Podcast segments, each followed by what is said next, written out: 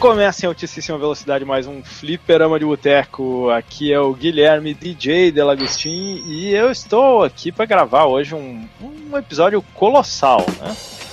Acompanhado. Ah, não, vocês acharam que eu ia deixar alguém fazer essa piada? Não, tem que aproveitar que eu sou host para fazer o mesmo. Acompanhado, de novo, lá do, do um quarto, né? Que hoje não temos outro quarto. Lily. Ai, eu tô aqui pra passar os pecados.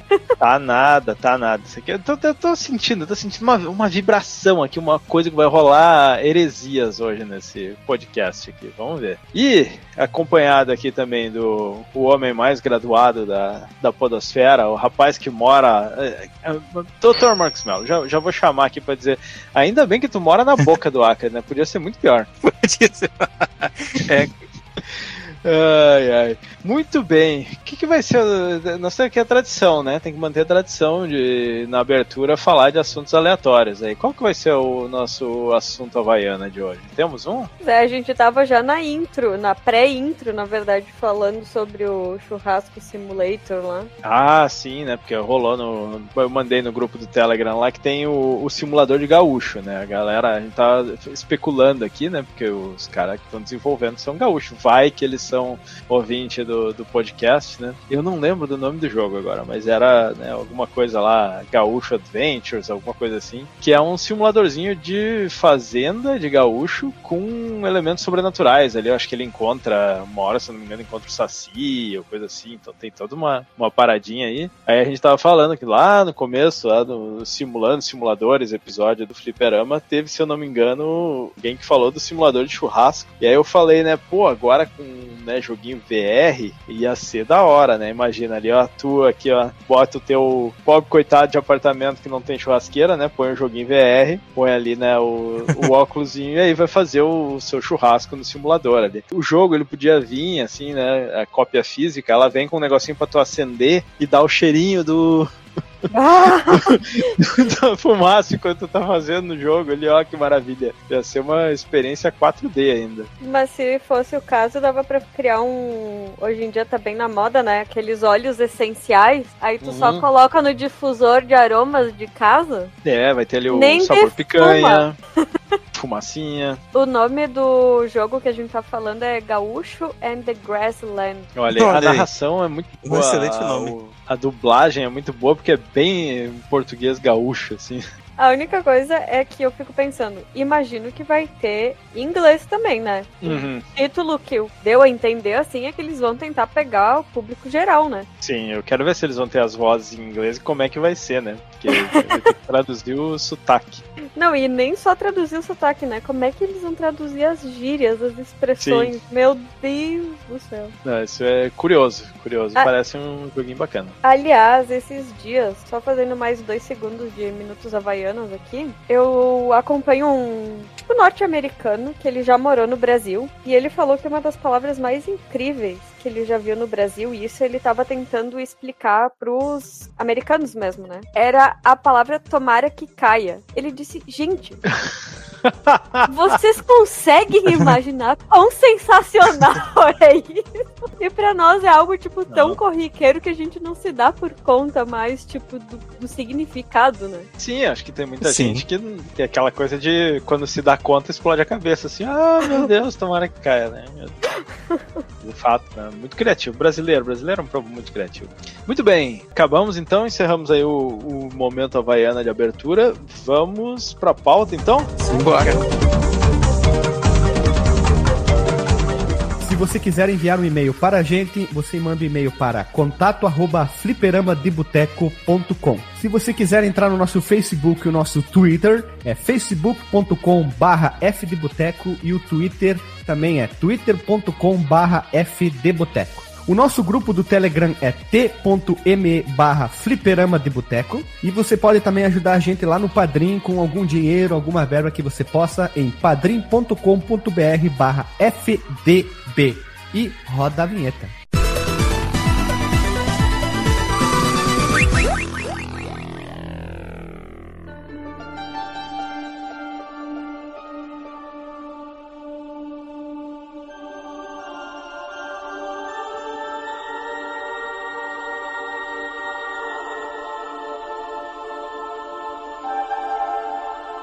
Voltamos da vinheta então, e o joguinho de hoje, como eu falei na abertura, é um jogo colossal, né? Shadow of the Colossus. Ou One, é Wonder ou Wander? Agora fica a dúvida.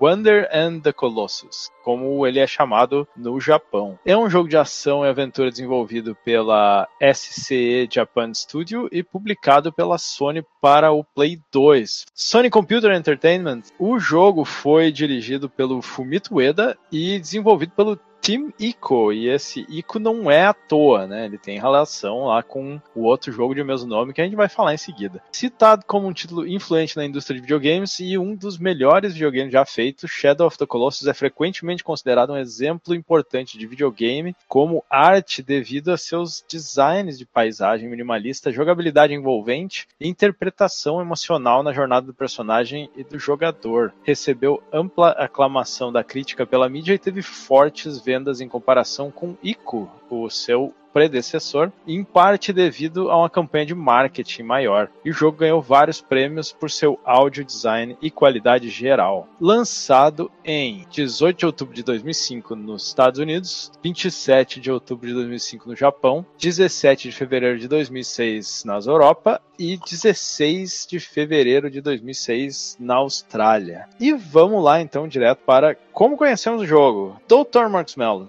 Antes de eu falar como eu conheci o jogo, eu queria citar uma, uma situação que eu não sei como que o DJ não pensou em falar na abertura dele, que é sobre aquele clássico episódio do Chapolin, que o, o personagem lá do Ramon Valdez fala para ele, veja, as pirâmides do Egito, e eu acho que é ele, né? Não é outro. E ele responde com, veja, o colosso do Ceará mostrando o bracinho assim fortinho. É aquele que tem a múmia, né? E é o. eu acho múmia. que é o. É o professor Girafales que ele tá ali meio de, hum. de protetor da múmia ou alguma coisa assim, né? Que aí ele, ele mostra, ele faz o muque lá, as pirâmides do Egito. Eu não lembrava é. disso. Muito boa referência. Pois é, cara. Faltou. Tem que ter a edição do, do DLC aí. DLC do Colosso do Ceará. Pois é, aí falando agora sobre o jogo, eu conheci ele um ano depois, cara, do lançamento, acredita? Em, em 2006 ali, quando, quando eu comprei meu Play 2, na verdade minha tia comprou pra mim um Play 2, jogando em casa, tinha vários joguinhos ali e tal, tinha God of War, tinha o próprio Shadow of the Colossus, tinha o que mais? Devil May Cry, o primeiro Devil May Cry. E aí falei, caramba, olha só, daí vou testar esses aqui e tal. E eu gostei do, do Shadow of the Colossus pelo estilo diferentão dele, né? Foi, foi meio que inusitado, assim, um,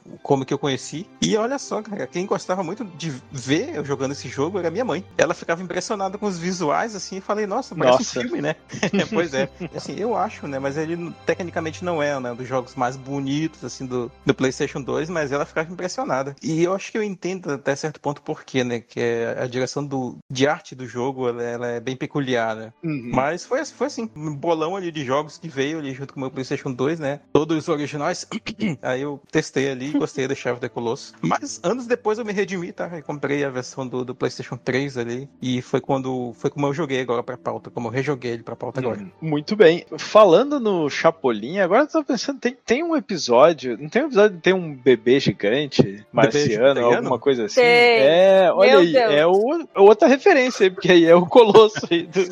Esse episódio é muito sinistro início, cara, que o, o Chapolin tem um pesadelo, que, que ele, o bebê esmaga ele, pisa em cima, lembra? É, eu acho que sim, sim, sim. Ah, Chapolin é maravilhoso, cara. Morria de medo desse episódio. Esse episódio era, me dava medo também, esse do bebê gigante. Não, o episódio que, eu, que era sinistro é o que eles entram na casa da bruxa do 71 lá, do o outro gato!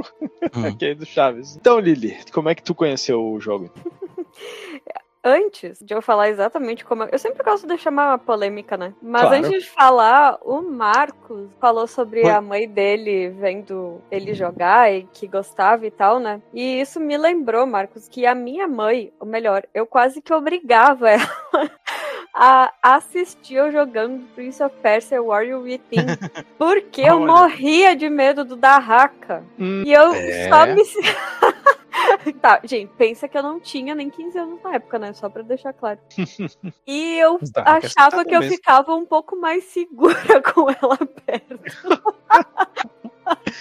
Ai, Deus. Ai, mas então. O Shadow of Colossus, por incrível que pareça, apesar de eu ter jogado pra pauta, né, Hum. jogado pra gravação em si, no caso, eu sei da existência dele de muito tempo. Não desde o lançamento dele, mas, sei lá, faz mais do que 10 anos com certeza. É Justamente por causa, né, dos, dos colossos gigantes e afins, ele ficou muito falado. E eu tenho outra Uhum. história pra contar aqui, que eu tive um Play 2 e eu poderia ter tido a experiência de jogar Shadow of, Colossus, of the Colossus no Play 2, mas eu não joguei por duas razões. Uma é porque quando eu tive o Play 2, eu não tava nem um pouco interessa- interessada, tipo, no PlayStation. Eu gostava muito de jogar em computador e não sei por que que, sei lá. Ele era Faz- PC Game? Olha aí. É, é, na época eu era É. PC Gamer. Sim. E Master Race. o- e outra, porque dois jogos me deram muita raiva no PlayStation que me fizeram desligar ele definitivamente e querer botar à venda. Um foi.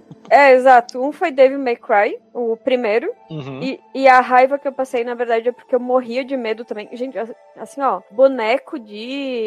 Que nem os do Devil May Cry, assim, que é. Como é que se diz? Que Eles, eles são teatral. bem sinistros, assim, né? Tinha, Nossa! tinha uns que era tipo umas marionetes com umas tesouras, umas paradas assim, né? Isso. Nossa, sério. Eu morria de medo. Toda sala que eu entrava no negócio do Devil May Cry, eu pegava e desligava o PlayStation e voltava só uns dias depois. E só jogava durante o dia com a janela aberta, porque eu morria de medo Hum. mesmo. E outro jogo que me fez largar definitivamente foi o God of War 1. Olha Que, pois é, mas é que eu acho que eu tive uma zica, assim, né? Eu decidi comprar naqueles 1,99, 20, 20, 20 por 10, coisas do tipo, assim. Original, né? Original, com certeza. Super, super, super. Super É- liquidação. é. E o meu God of War travava ainda quando o Kratos tá descendo, tipo, se jogando lá do penhasco. Nossa, mas é a abertura do jogo. pra vocês terem uma noção de como eu realmente não aproveitei o Play 2. E aí, tipo, ele rodava, continuava mais um pouco, travava mais um pouco, rodava mais um pouco e travava, e aí eu larguei de vez. E nunca mais mexi em Play 2 na vida. Olha. Muito bem. E como é que tu jogou agora pra, pra pauta? Tu jogou no, no Play 4? Play 4. Tu jogou no... Ah, jogaste o remake, então. É. Olha isso. Vocês compraram pra pauta ou já tinham ele aí? Só por curiosidade. A gente já tinha, eu acho que ele foi incluído em alguma assinatura da PSN.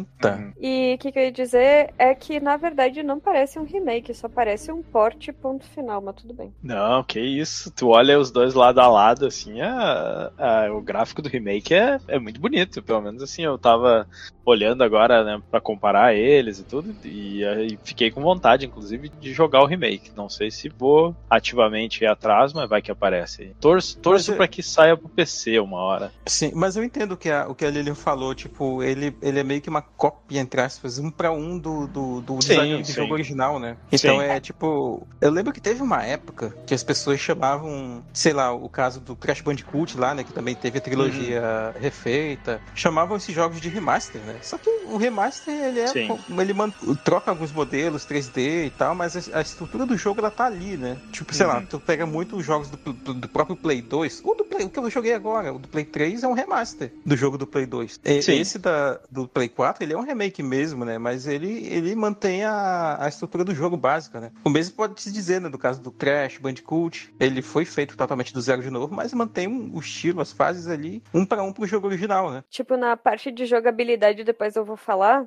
tem coisas que podiam Uhum. ter sido corrigidas considerando, tipo, um remake, Sim. entendeu? Mas não foram. Eu, eu vi que é, alguns, alguns dos mesmos problemas que já tinham, e é meio que quase unanimidade que eles já existiam, eles meio que se mantêm, né, no, no- no remake do PS4. Sim, vamos já comentar. Vamos segurar a pauta aí. Aham. Pois bem, é minha vez então. Eu lembro lá em 2000, e sei lá, né? Próximo aí da época do lançamento do jogo, era meio dos anos 2000. Eu ainda morava, na verdade eu, eu morava em Porto Alegre, trabalhava em Porto Alegre, mas nos finais de semana eu costumava ir para casa dos meus pais lá em São Leopoldo. E eu lembro que nos finais de semana, em algum canal que eu ficava zapeando lá de noite, acho que no sábado, eu descobri algum jogo, algum, algum programa onde passava assim notícias de, de jogo. E era na TV aberta mesmo. Não sei se era na Ubra TV ou alguma. é, era ou na Band, alguma coisa assim meio fora do, do, do, padrão ali. E aí, às vezes, eles tinham, assim, é, uns pacotões, assim, de, de trailer e coisa assim. E foi lá que eu vi pela primeira vez o, o Shadow e fiquei, assim, né, olhei para aquele e disse, nossa, eu quero, eu quero muito jogar esse jogo. Assim, fiquei esperando loucamente. E nessa época, eu tinha ali o Do It Yourself, né, da parada, porque eu já conseguia gravar, baixar da internet, gravar tudo original. Né. Foi assim, né, peguei ele e eu acho que deve ter sido em 2006, porque o jogo saiu em 2005, final de 2005, e eu ficava direto olhando assim o, que, a galera postava na internet, então não deve ter demorado muito, né? Isso era, era uma época já em que a gente não precisava esperar muito para ter acesso aos jogos. Eles chegavam aqui, né, a internet já tinha banda larga, tudo isso era relativamente fácil de ter, ter acesso aos jogos quando saíam, assim. E joguei na época, tal qual o Dr. Marcos Mello, eu me redimi mais tarde, comprei, eu tenho aqui a versão, né, do Fumito Ueda ali, o Ueda Collection, sei lá como é que chama, que tem o Ico e o Shadow of the Colossus pro Play 3. E agora, pra pauta, eu já tinha jogado o Shadow uma segunda vez nesse remaster, mas joguei mais um pouquinho dele pra gente gravar. Agora fui até o quinto Colosso, só que o meu controle de Play 3 ele tá tendo uns, uns faniquitos ali. E eu conecto ele, às vezes ele dá um mau contato, que tem alguma relação ali com o cabo onde põe para carregar e tal, se tu põe um pouco mais para cima, mais para baixo, como se começasse a apertar um monte de botão junto ao mesmo tempo sem eu estar tá apertando. E de vez em quando, quando eu tô jogando, dá isso. Então eu tava lá no quinto colosso, na metade da batalha, e ele começou a fazer aquilo, e aí entrou no, no pause, entrou na, na parte ali de sair, foi pra tela de título de volta e eu, ah, eu... tava possuído o teu controle, né, ah, né? Tava possuído. Aí eu parei de jogar por ali, mas já tinha terminado ele no Play 2, já tinha terminado ele no, no Play 3. E foi assim, né? Sempre foi um jogo que, que eu gostei bastante. Assim, apesar de entre ele e o Ico eu ter assim, eu pender um pouco mais pro lado do Ico por ele ter mais aquela aventura assim, mais assim de, de progresso, né? Tu tá progredindo no cenário, tudo não é aquela coisa que é um hub central e aí aquele mundo aberto e tudo. E a arte do Ico é um pouco mais variada também, né, nos seus temas ali e tal. Então, tenho essa dúvida aí. Mas, mas é isso aí.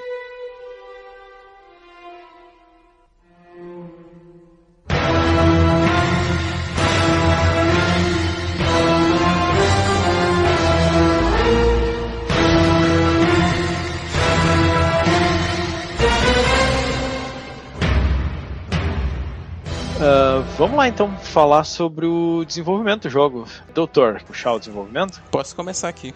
Bem, Vamos pegar um gancho aqui, baseado no que tu acabou de falar do ICO, aí, né? E o Shadow of the Colossus, então, ele é o segundo projeto do Team ICO, que é um grupo ali da SEI, que é a Sony Computer Entertainment. Esse I eu não lembro exatamente de onde, de onde que é, não sei se é de Incorporated, né, do Inc., uhum. mas eu acho que é. E, é. e é liderado pelo Fumito Ueda e pelo produtor Kenji Kaido. Eu lembro desses nomes nos créditos quando eu terminei o jogo. E ele se iniciou, então, de um dos conceitos do Fumito Ueda, que ele fez logo após a equipe mandar o Wii, que foi lançado no final de 2001, eles mandarem o jogo para publicação. Né? E o Fumito, então, ele utilizou para o projeto ideias antigas né, que ele tinha, né, que ele não podia realizar em circunstâncias anteriores. Né? Entenda-se limitações técnicas de, de hardware. Vocês, se vocês lembrarem, lá no nosso episódio do, do ICO, a gente falou na história do, do desenvolvimento do jogo que eles queriam ter feito o jogo pro Play 1. Tanto que tem né, demos, tem uhum. vídeos do, do, do, que, seria o ICO rodando no PlayStation 1. E ele citou a série Zelda, Legend of Zelda, como uma influência pro, pro jogo, né? Porque ele cresceu querendo fazer um jogo como Zelda e ele projetou os chefes, os colossos, então, ou colossos, se você é uma pessoa mais, mais purista com latim, como masmorras de Zelda invertidas, né? Tipo, o próprio chefe, ele seria o, o ambiente onde você vai navegar para chegar até o, o objetivo final, né?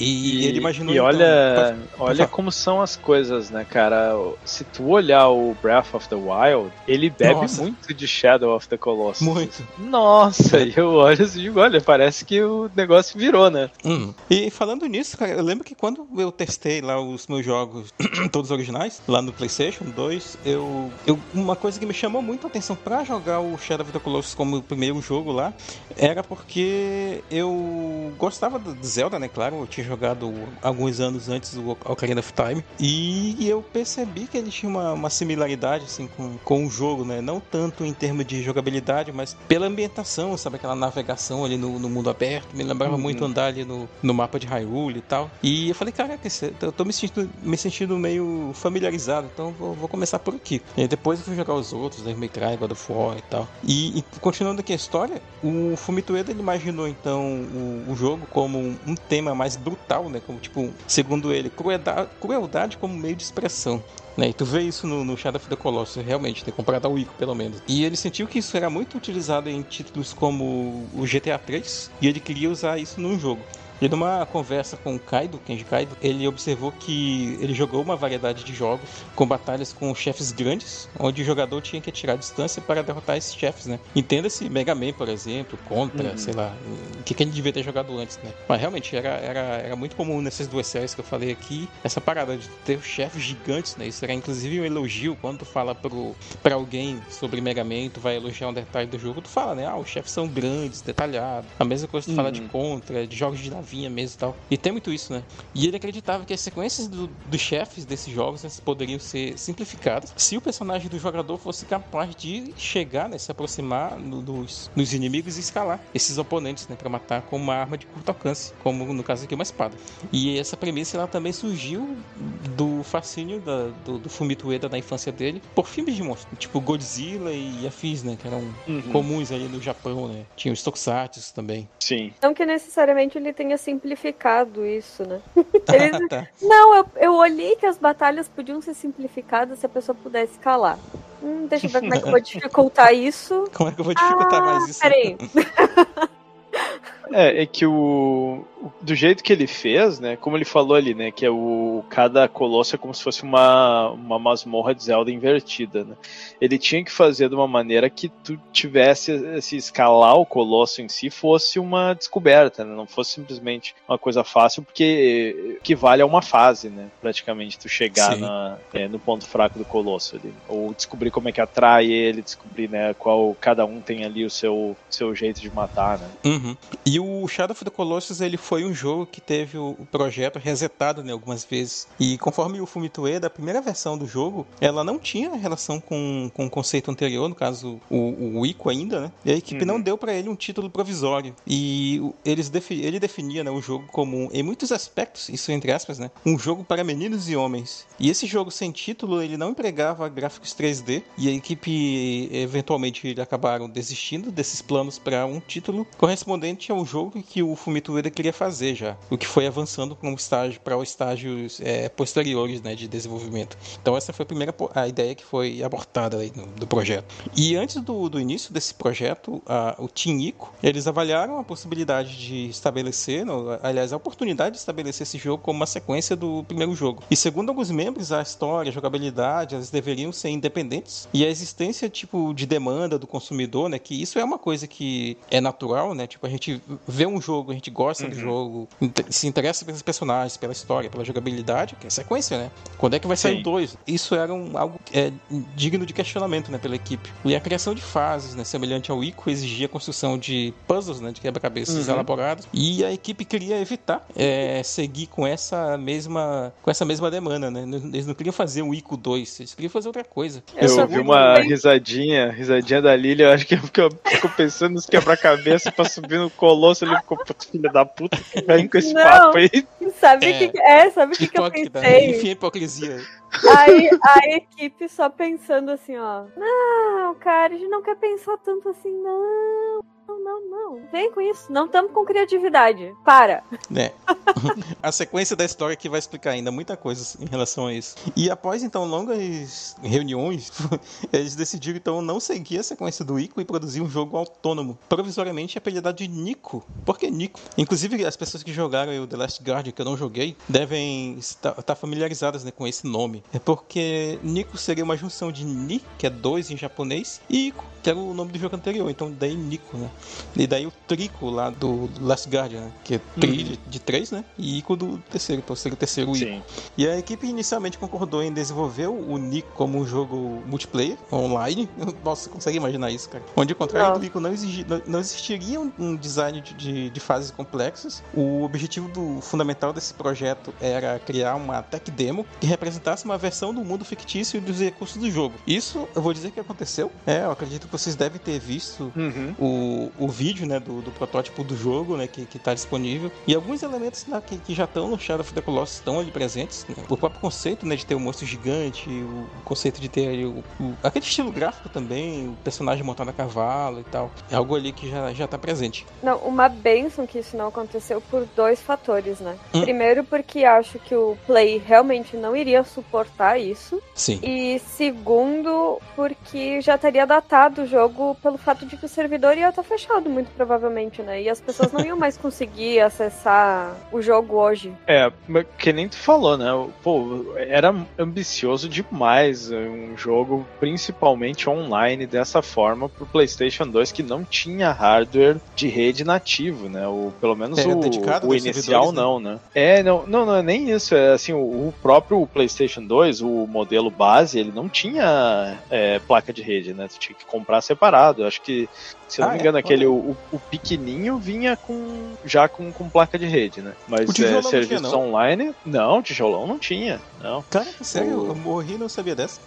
É, não, ele isso aí veio depois, né? O tijolão, se tu quisesse botar na rede, tu tinha que comprar uma placa que encaixava atrás, eu acho. É, tenho quase certeza. O, é o pequenininho que, que vinha já com acesso à rede? Então não, não era Sim. muito difundido naquela época. né? Isso Sim. limitaria Imagina- muito o alcance do jogo. E imagina que em 2005 eu ainda tinha internet de Não, eu, Eu também.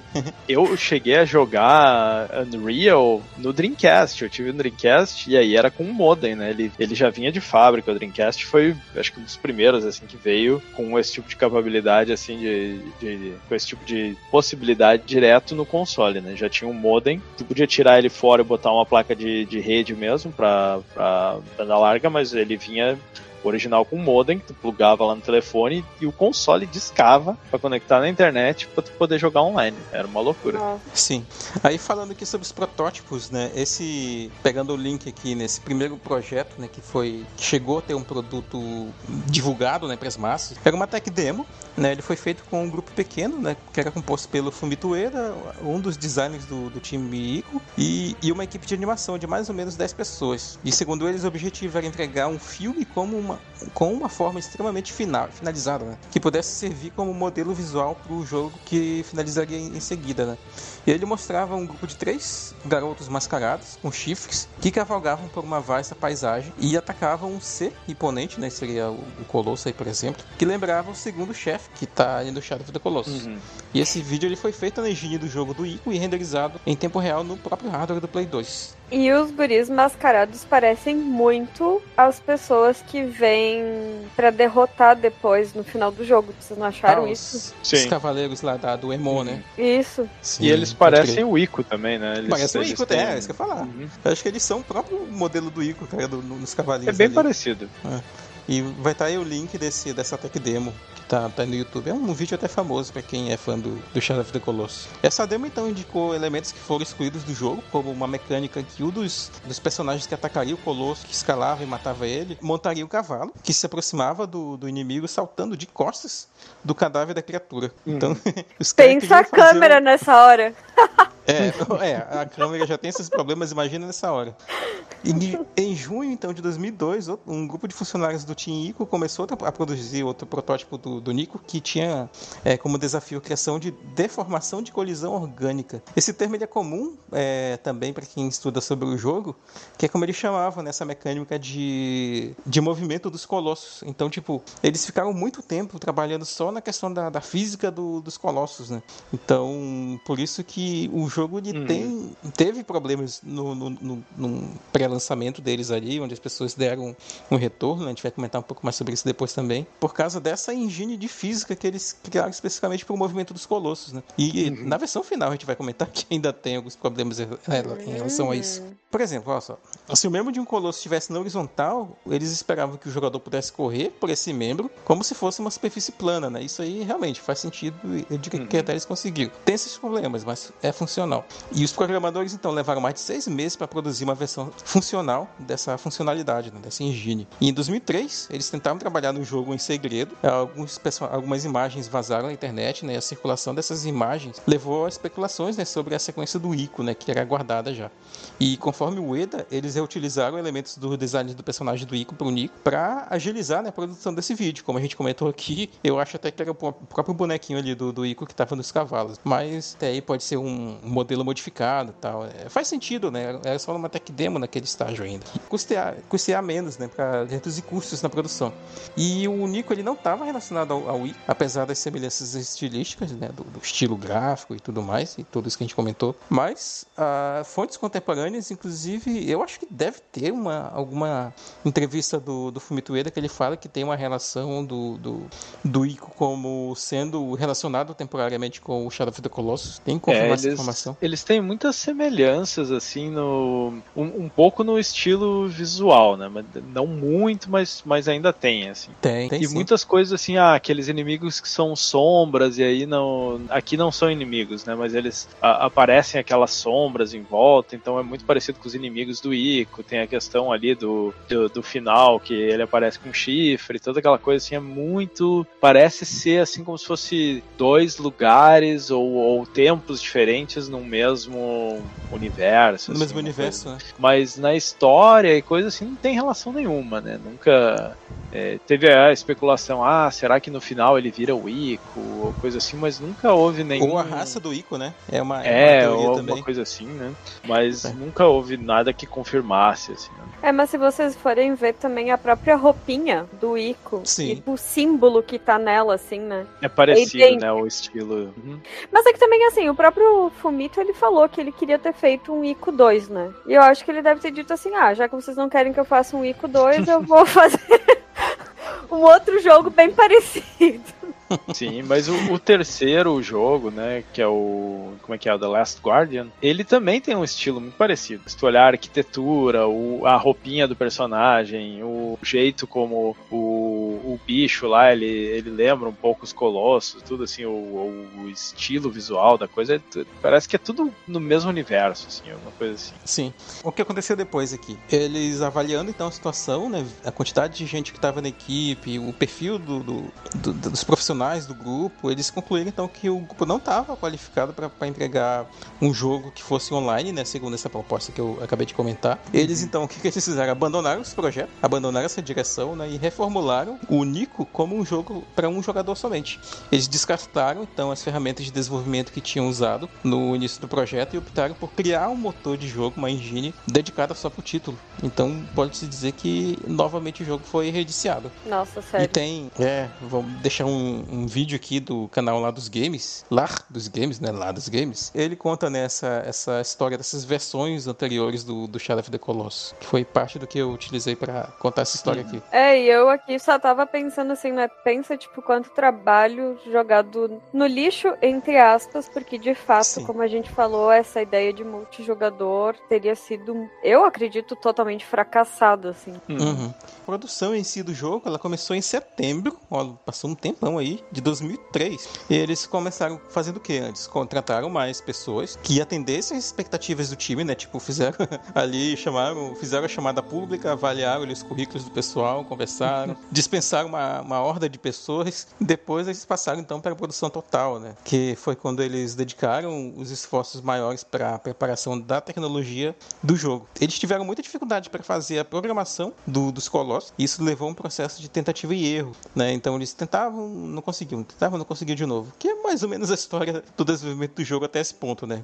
Pelo que a gente está acompanhando. Hum. E durante o desenvolvimento, o tamanho do mundo do jogo frequentemente mudava. Por quê? Porque o, os gráficos do cenário eles eram drasticamente retrabalhados em várias ocasiões, né? E, e uma das, das coisas, e a gente vê que parece que elevou ao que já estava sendo feito no ICO, né? É que o Fumito Ueda ele pedia para os colegas para que eles reforçassem os tons claros na coloração das texturas e acentuassem o brilho e a saturação delas. Então no, no próprio Wii tu tem muito presente esse tipo de iluminação, né? Tu vê que a, as coisas brilham muito, parece, né? Que até os cenários que são de pedra, por exemplo, eles são meio metálicos. Não sei se vocês têm essa, essa uhum. impressão na, na, versão original, né? Do, do Shadow of the Colossus. É, o, o Ico, ele também, ele, ele tinha uns tons, assim, mais amarelados, mais uma coisa, assim, é. meio de pôr do sol, assim. Aquela, meio sépia, quase, né? Luz diferente, assim, né? E aqui é aquela coisa meio...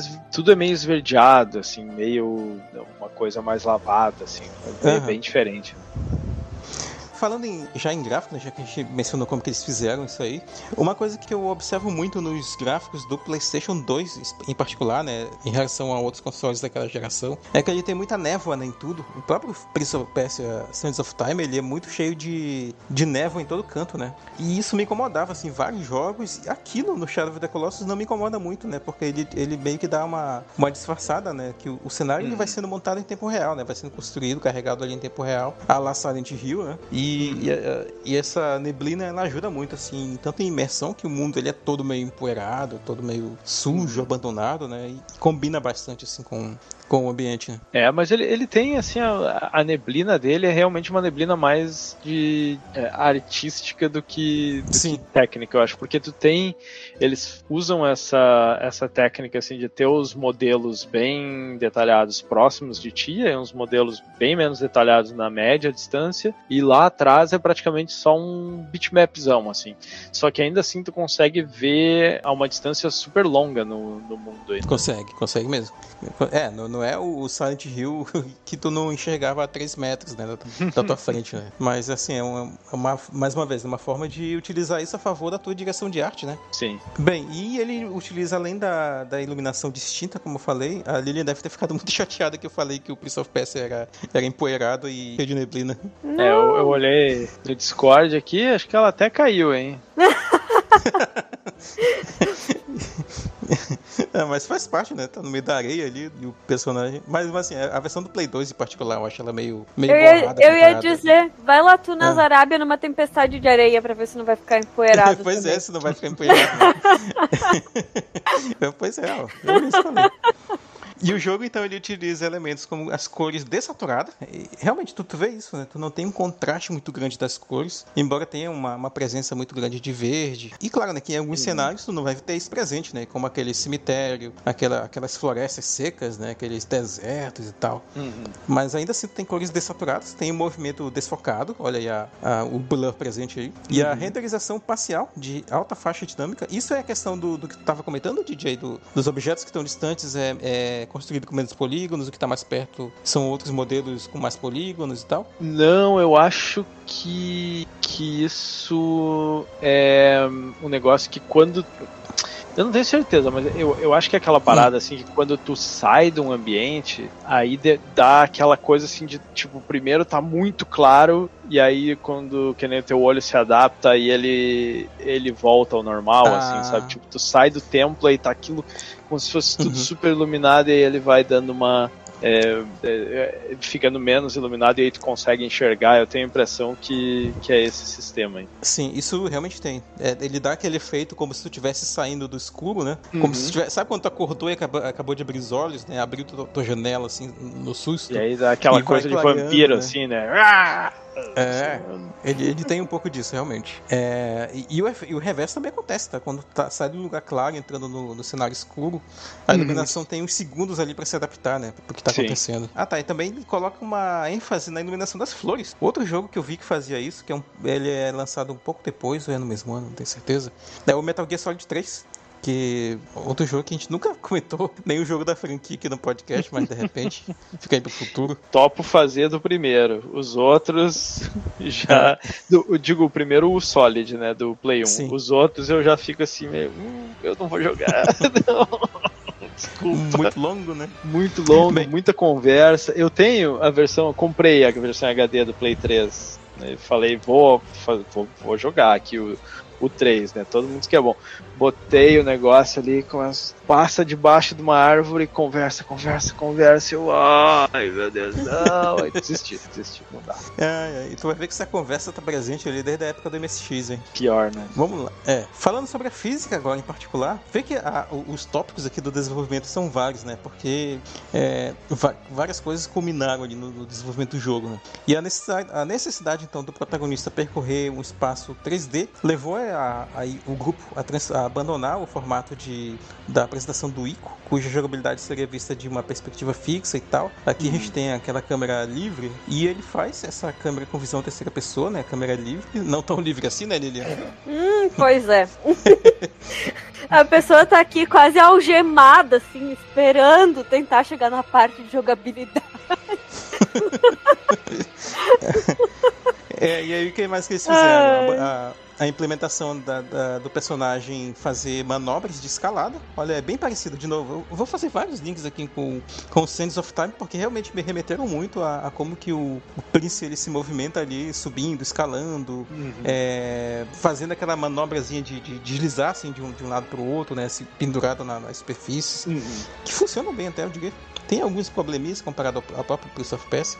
E eles alteraram né, a resposta física a quedas. Por exemplo, tu tá andando no, no, no Colosso e isso eu diria até que funciona bem. Tipo, o Colosso ele te arremessa, ele, tu consegue voar bem longe. Tu, tu- Uhum. Ele tá só andando e tu cai dele, tu, tu pega o impulso da, da, da queda e tal. Funciona, é, é funcional. E a reação lá varia, varia dependendo da distância do, do corpo do protagonista até o ponto de queda. Essa parte aí já não é tão realista, porque tu cai às vezes de uns 50 metros de altura e, Não. e só perde ali metade Perde do um toquinho de energia, né? Não, e vou É. te dizer outra coisa. O personagem leva três horas pra levantar do chão.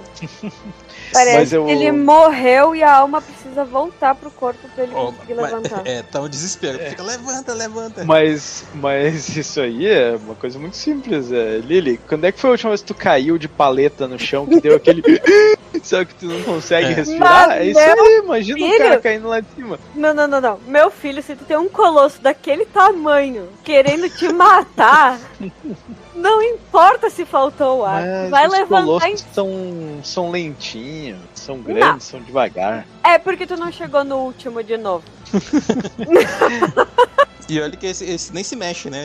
Ele, só É. fica lá. Pois é. Mas aí quando a gente chegar nele eu comento mais sobre a minha experiência. Tá, vamos lá. E a animação, ela, ela é feita então pelo keyframe, a gente falou disso lá no, no ICO também. Lembra do keyframe, DJ? O que, que é a- esse tipo de animação? É que tu, tu tem ali os, os quadros, né, tu desenha alguns quadros chaves e interpola através dos esqueletos Uhum. né, da animação entre eles. Nossa, Exato, exato. Interpola. Nossa, nossa senhora, esse podcast ó, subiu de nível assim de um.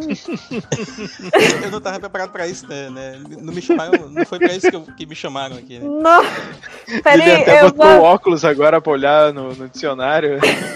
eu vou abrir dicionário. Eu vou fazer o papel do Guilherme ou Geze. Não, Ah, não, tá. não, não. Guilherme Geze Ferrari, ó. Peraí. Interpo. Interpo. Interpola. Ai, meu Deus. Eu adoro quando os sites vêm cookies. Verbo transitivo. Interromper. Não, é- o segundo é, ficou meio pornográfico, que é meter uma coisa no meio da outra. Intercalar num texto e alternar. Olha que coisa mais linda, gente. A primeira definição que tu deu, eu até achei que era interpelar, que aí já é Também, outra né? coisa. Ué. E aí, continuando aqui, né? Além do keyframe, eles têm a, a questão da física simulada, do que eles chamam também de cinemática inversa, que é o método derivado do campo da robótica, veja você. E os movimentos básicos, os personagens foram animados à mão, interações fí- físicas são simuladas em tempo real pelo motor de física do jogo. Isso é uma coisa é, vista no próprio cavalo, né? A gente vai já falar um pouco mais da, da agro, da égua, na verdade, né? Essa parada da cinemática inversa eu tinha visto um tempo atrás, porque ele tem um vídeo do, do Digital Foundry sobre o Shadow of the Colossus que eles explicam. Eu não lembro Uhum. direito, mas eu acho que é assim do tipo, fica uma parte do teu boneco ali preso num lugar e o resto se adapta. E aí tem um negócio assim, ah, quando ele tá agarrado no colosso, ou quando ele tá caminhando num, é, num um terreno inclinado e coisa assim, então ele, ele meio que fixa o pé dele no chão e o resto ele, ele adapta a partir daquele ponto. É algo desse tipo para tu não precisar modelar todo tipo de animação possível do jogo, mas tu computa ela em vez de, de modelar tudo assim. Bem resumido em Wikipedia, é, determina os valores de coordenadas articulares se conhecida a localização do extremo do membro. Então é bem isso, provavelmente fixou Uhum. uma parte e o resto se mexe de acordo com a parte É. fixa. Eu demorei pra entender, mas eu acho que consegui. Agora tá metade dos ouvintes que nem a Dinorá lá fazer a matemática. né? Nazaré. M, Nazaré. Ah, eu sempre troco, é verdade. Nazaré. É. E aí, qual é o resultado disso aqui, segundo a pauta, né? São as animações, elas é, predefinidas, são combinadas com efeitos físicos para criar movimentos realistas dos personagens. Por exemplo, o personagem do jogador se comporta como um pêndulo, e isso faz sentido, né? Vocês vão ver muito isso em Shadow of the Colossus, balançando quando ele está pendurado. E aplicado ao cavalo, ela permite, por exemplo, que o, o- ele, o, o cavalo, ajuste a postura em superfícies irregulares, né? Tipo um- uma descidazinha, uma subida e tal. A perna dele fica posicionada ali de acordo com a estrutura, né? Ela não vai, tu não vai ver a perna do cavalo entrando na, como é que fala, na terra, né? De vez em quando É. vai, né? Mas nunca vi uma égua que trava tanto em pedra no meio do caminho quanto essa aí. Ah, isso é. Isso é. É melhor do que pelo, pelo menos o cavalo. Teve um de Assassin's Creed, agora eu não me lembro qual desses que a gente jogou, porque tem vários agora Assassin's Creed com cavalo, né? O melhor todos têm. Mas a gente decidiu, entre aspas, estacionar o cavalo e ele simplesmente ficou com as patinhas de trás no chão e as da frente encostadas na parede. tipo, mamãe foi um assalto. É. Mas aí, voltando aos colossos em si, né? A gente falou que eles tiveram muito trabalho para fazer a física deles, e além da física, eles, eles também tiveram muito trabalho para programar a inteligência artificial deles, né? Então, as ações ali do- dos, dos bichos, elas não são todas pré-programadas de forma simples, né? Tem todo um sistema de inteligência artificial que fica respondendo, e às vezes ele é falho, às vezes ele é muito falho, até eu diria. Olha só, por exemplo, se o personagem do jogador tá no nível do solo e se aproxima, o, o, o colosso tá armado, a criatura vai brandir a arma contra ele. Né? E a equipe também fez algoritmos de movimento, né? baseado em inteligência artificial para o cavalo, né? como a gente comentou. Deixa eu comentar um exemplo aqui do, do cavalo. Às vezes ele vai ignorar o teu comando, sabe quando tu aperta o X? Eu acho que na, na- no, no, no Play 2 também o X, né? Pra fazer, hey, hey, tu bater o cavalo para ele, pra ele andar, né? Eu falo cavalo, mas só por, por, por desencargo, né? Sabe que é uma égua. E aí, às vezes, ele não responde, né? A esse comando, né? Nem Sim. sempre ele vai também ir pra direção que tu quer controlar ele, né? Não é a Epona do, do Ocarina of Time, que ela só aperta o botão e ela vai na hora. Às vezes tem que dar uma insistida pra- pra funcionar ali o comando. Tu acha até que o jogo não tá respondendo, mas isso é proposital, né? E Isso seria pra simular o comportamento de um cavalo da vida real, né? Mas Sim. Conforme o Fumito Ueda, eles, para buscar equilíbrio né, entre realidade e jogabilidade, tem um certo. um- uma certa falta de realismo, assim, também, né? Uma facilitação, assim, pô, senão o cavalo teria hora que não, não andaria mesmo. né? Uhum. Agora eu vou te dizer que eu acho que em muitos momentos eles exageraram no realismo e, tipo assim, pecaram na jogabilidade. Tudo bem. É. Vamos. Olha só, quantos colossos eles queriam colocar no, no, no jogo inicialmente, no Nico ainda? 48. Deus. E aí, de- A, a ambição é incrível, né? Aham. Eles reduziram depois para 24, quando eles viram que não ia dar mesmo. E depois desses 24, eles escolheram 16. Porque senão o jogo não teria o nível de qualidade que eles queriam, né? Se o, se o número anterior de Colossus fosse mantido. É, eles teria também o jogo, o modo para dois jogadores, ainda estava sendo um pouco nessa questão de multiplayer, né?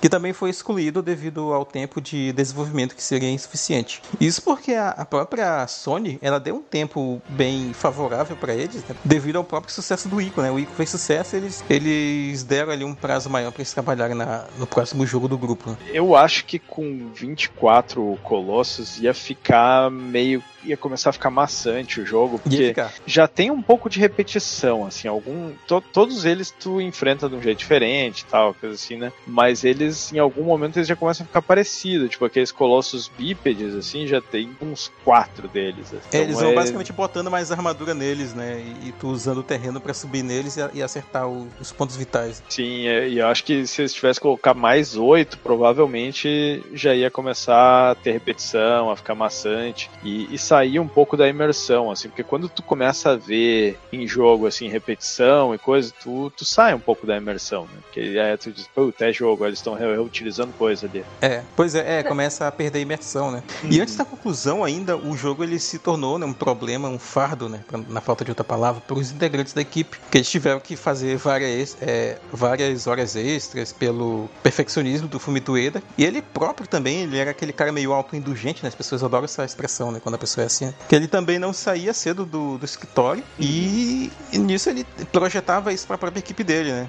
Para que ele atingisse os objetivos dele como desenvolvedor. E quando o jogo, enfim, foi apresentado em coletiva de imprensa e na Tokyo Game Show de 2004 e depois na E3 também de 2005, foi revelado o nome, né? Que seria no título japonês Wanda ou Vander and the Colossus. E o título americano, Shadow of the Colossus. Eles optaram por um título que dissesse, é, fosse mais direto ao ponto do que o próprio Ico, né? O Ico ele é um título meio genericão, assim, uhum. meio geral, na verdade, né? Enquanto o Shadow of the Colossus ele fala mais sobre o que está presente no jogo, né? Pô, é um baita nome, cara. É, eu ia dizer que assim, o nome tu entende já de início no jogo, uhum. né? E isso eles acertaram em cheio, assim.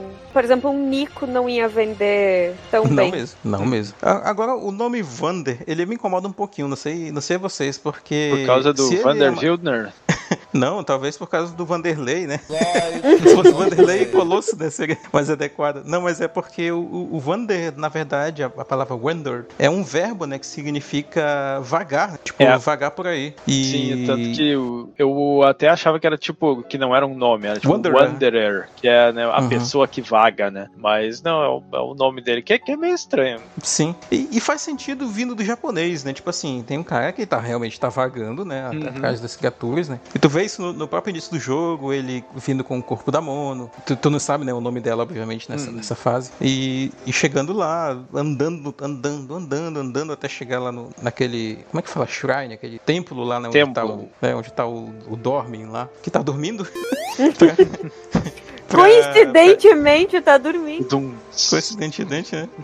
E aí tu tem que acordar ele, né? Despertar ele fazendo o quê, né? Quebrando essas estátuas, né? Com, derrotando as criaturas colossos que contêm a essência da alma dele, né? Basicamente. Uhum.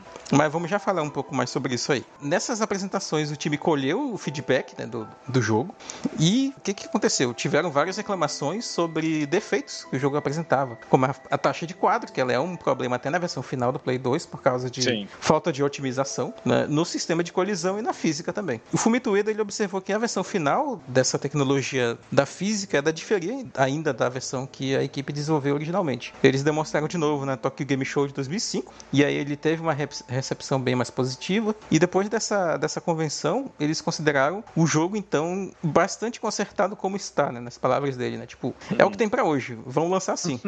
e eles não tinham mais planos de, eles deviam estar esgotados também, né? Eles não tinham mais planos de melhorar o jogo com e incluir novos conteúdos mais, né? Até porque já tinha saído muita coisa nessa etapa, né? Depois de três anos e meio então, de desenvolvimento, eles completaram a versão japonesa e norte-americana do Chave do Colosso e lançaram em setembro de 2005. Ah, ou foi outubro. Completaram em setembro e lançaram em outubro de 2005. Nem a equipe mais, eu acho que não aguentava ver o, o jogo. Meu Deus. Não, não aguentava mais não.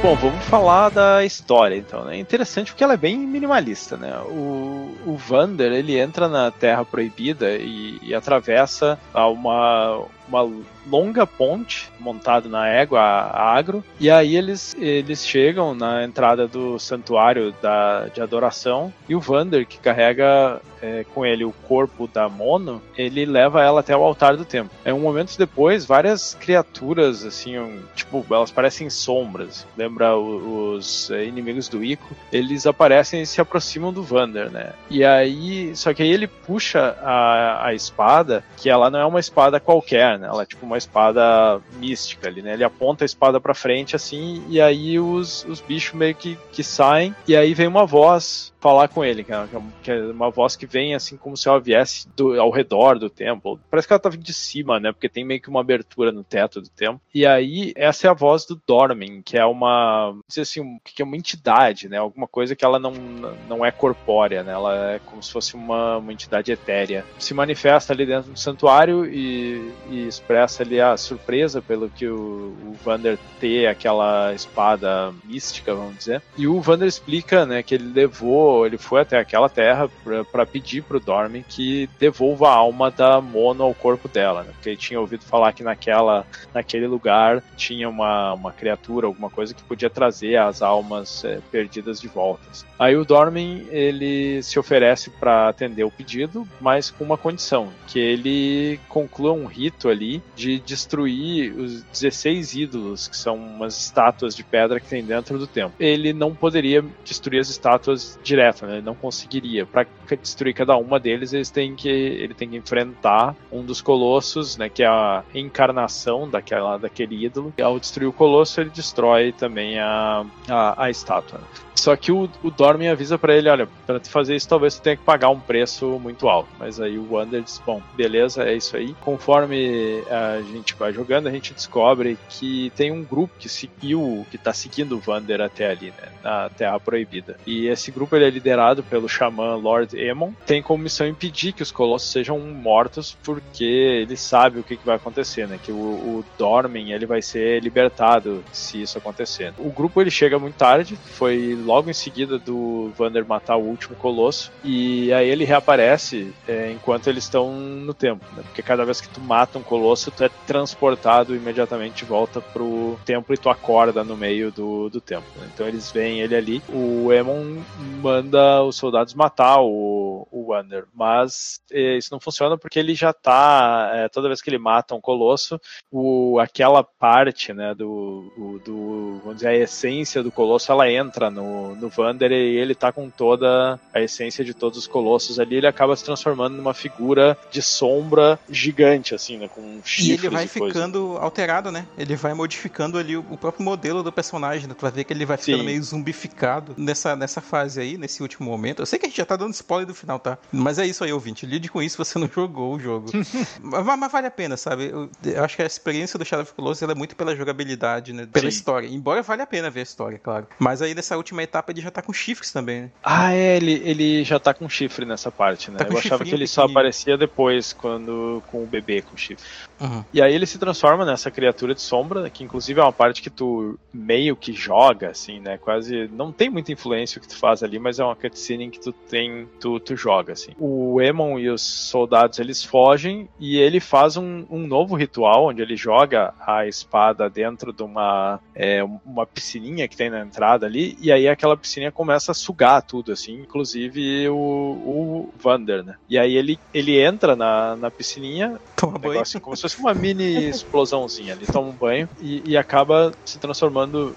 Assim, a gente acha que ele se transformou, mas não tá claro se aquilo é ele ou se, né, o que que é, mas uh, aparece ali um bebê com chifre. Aí o, o, grupo do Emon ele sai do templo, eles vão correndo pelaquela ponte que tem na, na entrada e ela começa a desmoronar. Assim. E nesse momento a Mono é de fato ressuscitada e aí ela encontra o bebê com, com os chifres que a gente acha, pelo menos todo mundo, a maioria das pessoas que interpreta que ali é o, é o Vander, renascido. A Agro aparece de novo, porque ela tinha ficado para trás no, na, na, hora que tu vai enfrentar o último é, colosso, inclusive tu não sabe se ela tá viva ou não, porque ela caiu de um, de um penhasco, aí ela aparece mancando, e eles sobem até o, a parte de cima do templo, onde tem ali um jardim meio secreto. Acaba ali, tu não sabe o que, que vai acontecer depois daquilo. É, é um final assim, meio. O que, que, que ela vai fazer com esse bebê, né? né? O que, que, que ela ressuscitou, mas e aí? Como é que ela vai sair daquele lugar? Ela consegue sair? Ela vai conseguir se alimentar ali? Vai conseguir criar a criança e tal? Fica uma coisa assim muito. Ele não é um final feliz. O Dormin, aparentemente, ele foi novamente aprisionado, né? De alguma forma. Mas não fica bem claro, assim. O que acontece ali no início é que o, a gente descobre em algum momento, acho que o Emon fala, ou alguma coisa assim, quando ele tá chegando, que foi feito em algum momento no passado um ritual que dividiu o, o Dormen em 16 partes que se tornaram os Colossos. E aquilo é como se fosse uma prisão para ele. É, e, e é, só que a gente não sabe assim se é uma entidade ruim ou por que, que ela foi aprisionada e tudo isso, mas ela, ela não deixa claro pro Vander por que, ele tem que matar os colossos, né? Meio que uma coisa tipo, ah, se tu fizer isso eu consigo ressuscitar a menina. E talvez realmente ele precisasse, porque com, sem essa essência inteira dele, talvez ele não tivesse o poder de, de fazer isso. Tudo isso é meio que interpretação, né? Porque a história, ela te mostra só aqueles pedacinhos ali e a questão é, é meio que tipo, ah, é contemplativo, né? Tu tem que imaginar, tu tem que, tu olha para aquele mundo e vê aquelas coisas e aí tu fica pensando, ah, como será que é? Será que ele era da mesma sociedade? Ali que, que o Lord Emon, porque fica aí a, eu já ia dizer Yorda, né? Yorda é a do Ico.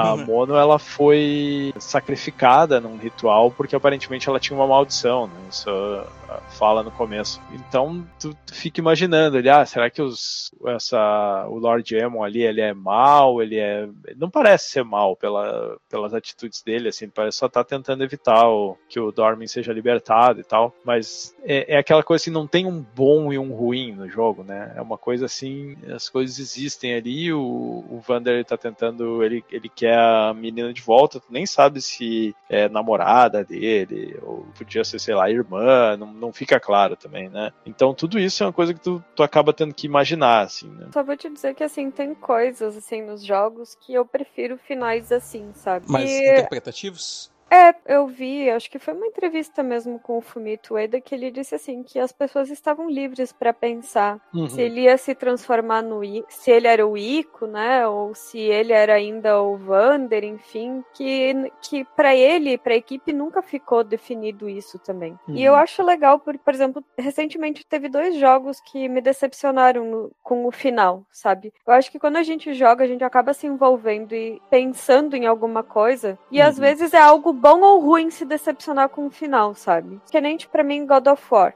esse o, último, né, com o Ragnarok. Eu tava esperando um final, tipo, por tudo que foi passado nesses dois jogos, eu tava esperando um baita de um final. Uhum. E aí, tipo, tu vê um final simplório, e aí tu fica pensando, não acredito que eu joguei tudo isso, eu mirabolei tantas coisas nos dois jogos inteiros pra, tipo, ah, pra isso aqui, né? Tá legal. Sabe? Pois é. Aí, eu, tava, eu tava esperando, tipo assim, teve dois jogos que me decepcionaram no final: o Goat Simulator e o, e o Tetris.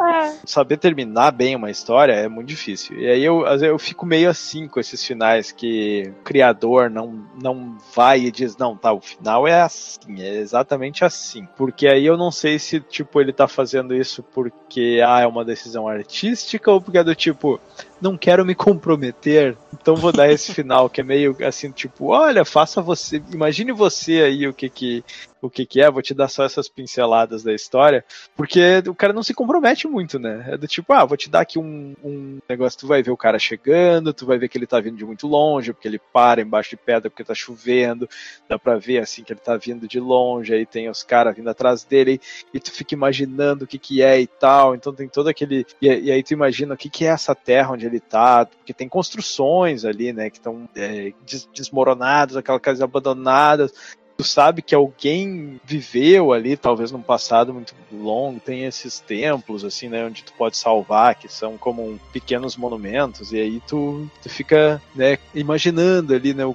que, que, quem que tava ali antes e tudo isso, só que, né, aquela coisa tu, tu não vai saber com certeza, porque não existe um, um lore bem definido, tá tudo, tu consegue imaginar. Ali. Não é difícil também, né, sabe, montar um cenário onde, sei lá, tu juntaria essa história com a do Ico, ou até tu imaginaria uma prequel do próprio Shadow of the Colossus, né, uhum. né, imaginando que civilizações viveram ali ou qualquer coisa Sim. assim. Não é o final do, do Donnie Darko, sabe? Que tu tem que elaborar milhões de teorias para chegar no, no, final ali simples, Sim. sabe? Não, ele, final, ele até... final do Inception Que fica lá aquela voz. Puta, aí ele tava, tava, caralho. Tanto que eu nem cheguei a jogar Ico, pra vocês terem uma ideia. Eu acabei vendo vídeos de história, né? Mas, quando tu vê o final de Shadow of, Colo of The Colossus, eu não sei porquê, mas pra mim devia ser Shadow of Colossus. Botaram um Dan ali no meio que não precisava. Mas, eu não tô falando do inglês, né? Pelo amor, senão vem o fiscal de inglês ali me É. corrigir depois. É, Não. não. é difícil. Ah, mas o que eu quero dizer é que quando tu vê o final desse jogo, tu meio que remete a Ico. É quase impossível tu não pensar nesse link. Por mais que a equipe não teve esse pensamento, não era pra ser, enfim, mas é uma coisa que fica assim, a especulação fica. Agora, outro jogo, por exemplo, como é que é Aque- aquele da ruiva Horizon? Uhum. Outro jogo que a parte 2 destruiu todo o encanto da história do jogo 1. E a história do primeiro era muito boa, né? É Nossa! realmente uma ficção científica massa, assim. Parece O- que tipo, eles esqueceram o que fizeram na parte 1 e Uhum. andou e cagou pra parte 1, sabe? A, parte 1 foi sendo desconstruída ao longo do 2 de um jeito Uhum. assim que eu tinha vontade de terminar um jogo só por terminar. Horizon, o segundo aí, é um dos jogos que eu tô guardando pra minha aposentadoria. Agora, jogo de mundo aberto, só quando eu me aposentar, vai ficar tudo numa pilha ali. Eu tenho dois Assassin's Creed, eu tenho. Comecei, ah, esses dias comecei a jogar o, o Red Dead Redemption 2. Não, e é devagar, devagar.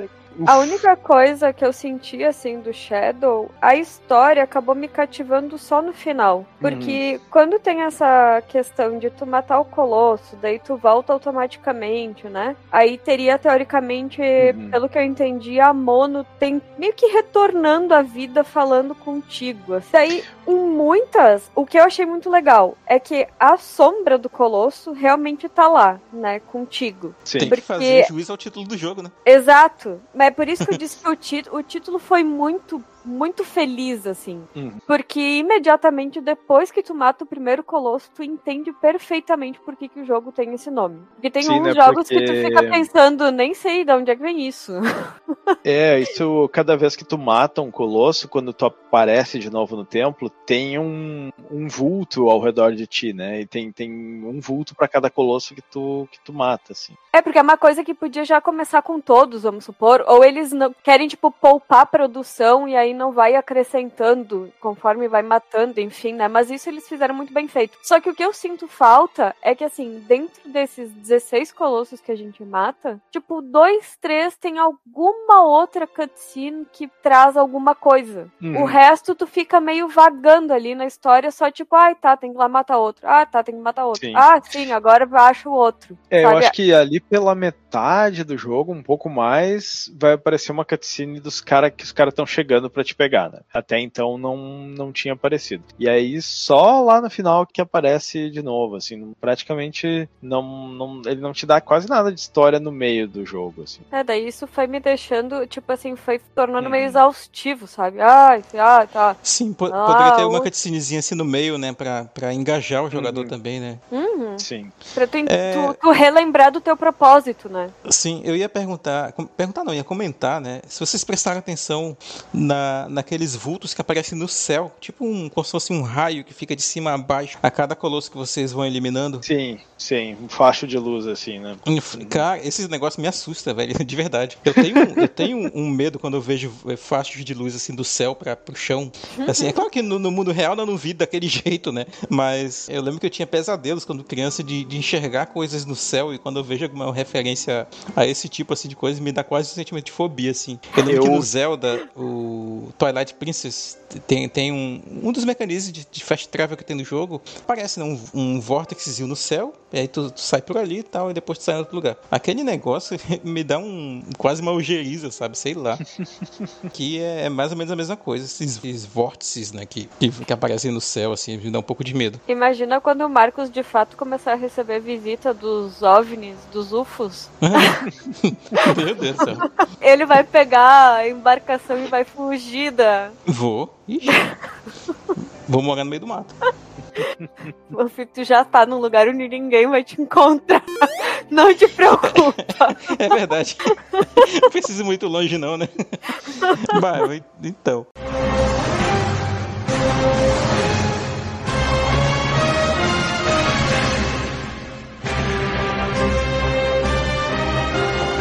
Vamos retornar aqui agora finalmente pra jogabilidade. Chegou, chegou a parte que a ele queria falar, hein? Ai, é. socorro sim. Vai, Tá. pode, pode. Eu, eu tô, eu vou apagar tua estrela. Ai, gente, não é tudo isso. Senão o pessoal vai achar que. Vai, vai fazer que nem eu aqui falando do final do jogo. Nossa, criou tanta polêmica só pra isso. Criou tanta expectativa, né? o jogo é em terceira pessoa, né? Como já foi dito até lá em cima na parte de desenvolvimento. A progressão através do Shadow of the Colossus ocorre em ciclos. Ah, Pausa. O que, que Ah. seria um jogo em segunda pessoa? Tu, tu- o jogo que tu fala pro, pro bicho andar, tu anda? Não, tu. É pela visão do inimigo, Martinello. O rei e o Pikachu? Ah, é, né? pela visão do. Ó, gostei dessa, hein? Ou intercala entre a visão nossa e a do inimigo, vai saber. Vai lá. Mas acho que seria bem mais divertido ser colosso nesse jogo. Hein? Enfim, a progressão ocorre em ciclos, né? O que a gente acabou de falar, que tu sempre começa do ponto central, em uma, uma paisagem expansiva, vai procurar e derrotar o colosso, e aí volta lá pro ponto central de novo pra repetir todo o Uhum. processo. Ah, que no caso o ponto central é o templo, né? E se vocês Sim. forem analisar, realmente o templo é a parte mais iluminada do jogo. Ele é Uhum. absurdamente iluminado. Nós temos essa espada, Vander, pelo que eu entendi, ele roubou, porque ela é uma espada mágica, enfim. Uhum. E ela também é capaz de procurar os colossos e as fraquezas. Sim, Aqui- e ele roubou mesmo. Eles falam lá que, que a espada é Sim. roubada. É, inclusive, aqui já começa o ponto do jogo onde me dá uns ataques, uns faniquito nervoso. Porque o feixe de luz até vai pro lugar certo. Mas chega num ponto que não vai mais pro lugar certo. Porque tu- às vezes tu tem que dar a volta, né? Ele, Ah. ele te aponta pro lugar certo, mas não quer dizer que tu vai ter que ir reto naquela direção. Uhum. E até achar o ponto onde tu tem que de fato entrar pra ir pro lugar certo. Tem alguns inimigos que fica muito difícil, muito Sim. difícil mesmo assim. Eu fui procurar ajuda pra passar um pouco menos de raiva. E essa parte das fraquezas, eu confesso que em alguns momentos do jogo não me apontou pra fraqueza alguma, e eu só fui pela dedução do que era mais óbvio, tipo, ai, sim, deve ter um ponto na cabeça. Cabeça, né? Sempre tem. Mas enfim, aí eu não sei se foi um problema meu também, né? Ou problema do próprio jogo. Já foi dito que a equipe de desenvolvimento focou tanto nos colossos que acho que o resto ficou meio que jogado, né? A gente tem um medidor de resistência, que a gente aumenta ele através de lagarto. É, não, não é qualquer lagarto, né? Porque tem vários lagartinhos no jogo. Só que quando tu enxerga aqueles templos onde tu salva, normalmente naquele templo vai ter um lagarto com rabo branco. E pegar esses lagartos também é, um, é uma coisinha meio chata, assim. Eu só. Normalmente eu ficava procurando eles e mandava uma flechada, assim. É, Mas isso- pode, pode ser hum, trabalhoso. E aumenta bem pouquinho, assim, a a estamina ali, né? Hum, isso se, por exemplo, a tua flecha não depender da câmera do jogo e da velocidade do lagarto, aí tu vai conseguir acertar. Ou que nem eu, às vezes, tentando com a espada, tipo, ele dava uma espadada no ponto, o lagarto já tinha saído.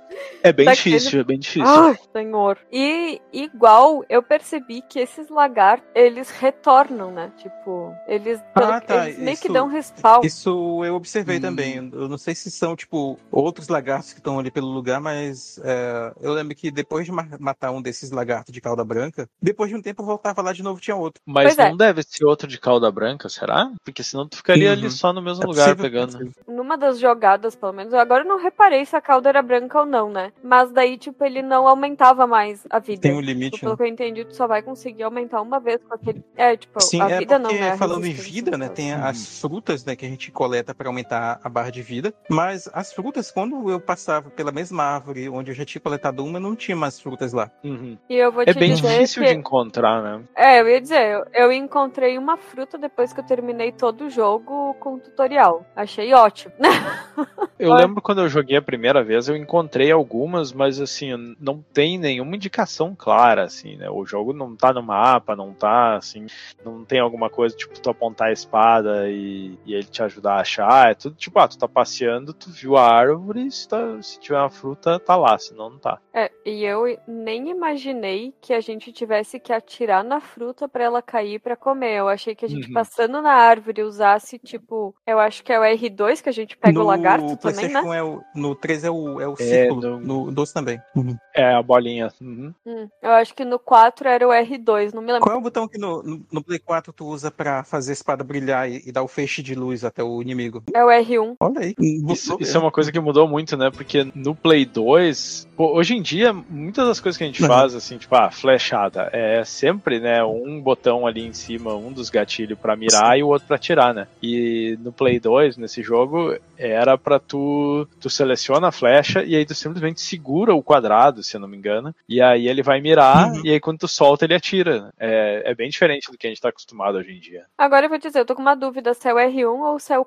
triângulo que O mira a triângulo espada. pula, cara, no, no original, por incrível que pareça. Eu acho que ele, no X ele pula no Play 4, né? Sim. Nossa, o triângulo, ou ele pega o feixe de espada, ou ele mira o arco e flecha. Agora eu não lembro exatamente, mas é R1 e O Wanda, ele triângulo é pra tipo alguma a das Lara duas Croft, coisas. né, cara? Ela pulava eu no a- quadrado no Tomb Raiders Não, mas acho que pular no triângulo deve ser muito mais difícil. Eu não consigo correr e pular no Mario com quadrado e X. Olha aí. Detalhe que a, a Lilian joga o Mario no Playstation, tá? Vocês estão vendo aí, ó, ouvintes. Ah, não, olha, não é moleza. Mas enfim, eu, eu acho que assim, a barra de vida é meio desnecessário tu tentar aumentar ela. Não vai fazer vai não muita mesmo, diferença na Não jogabilidade. vai. Agora, a Muito. resistência faz diferença. Sugiro Sim, vocês sim. correrem atrás dos lagartos. Não, é Além verdade. Além disso, a gente tem a Agro, que eu não sei por que, que o Marcos acha que Vander é estranho, mas Agro é bem normal, Eu- assim, pro nome de Eu cavalo. não falei que agro é um nome Tudo bem. normal pro nome do cavalo, mas é porque. Mas sabe por quê? É porque agro é pop. Olha aí. É que eu sei, no jogo inteiro, quando ele Ah, fala sim. Agro! Eu sempre pensava Agro é pop. Mas Isso é um negócio bem bacana, né? É, Dependendo de quão perto ele só fala agro, aí se tá longe ó, ele grita, e se tá mais longe ele dá um, uma subiuzão, assim. É, isso, a cavalinha. Eu vou ter que parafrasear Jordan Mechner, que algumas pessoas odeiam ele, que eu sei. Não Uhum. aqui, não tô falando do podcast aqui, tá? Mas tem Hoje eu não pessoas tô que odeiam mandando ele. direta, né, Lilian? E eu lembro.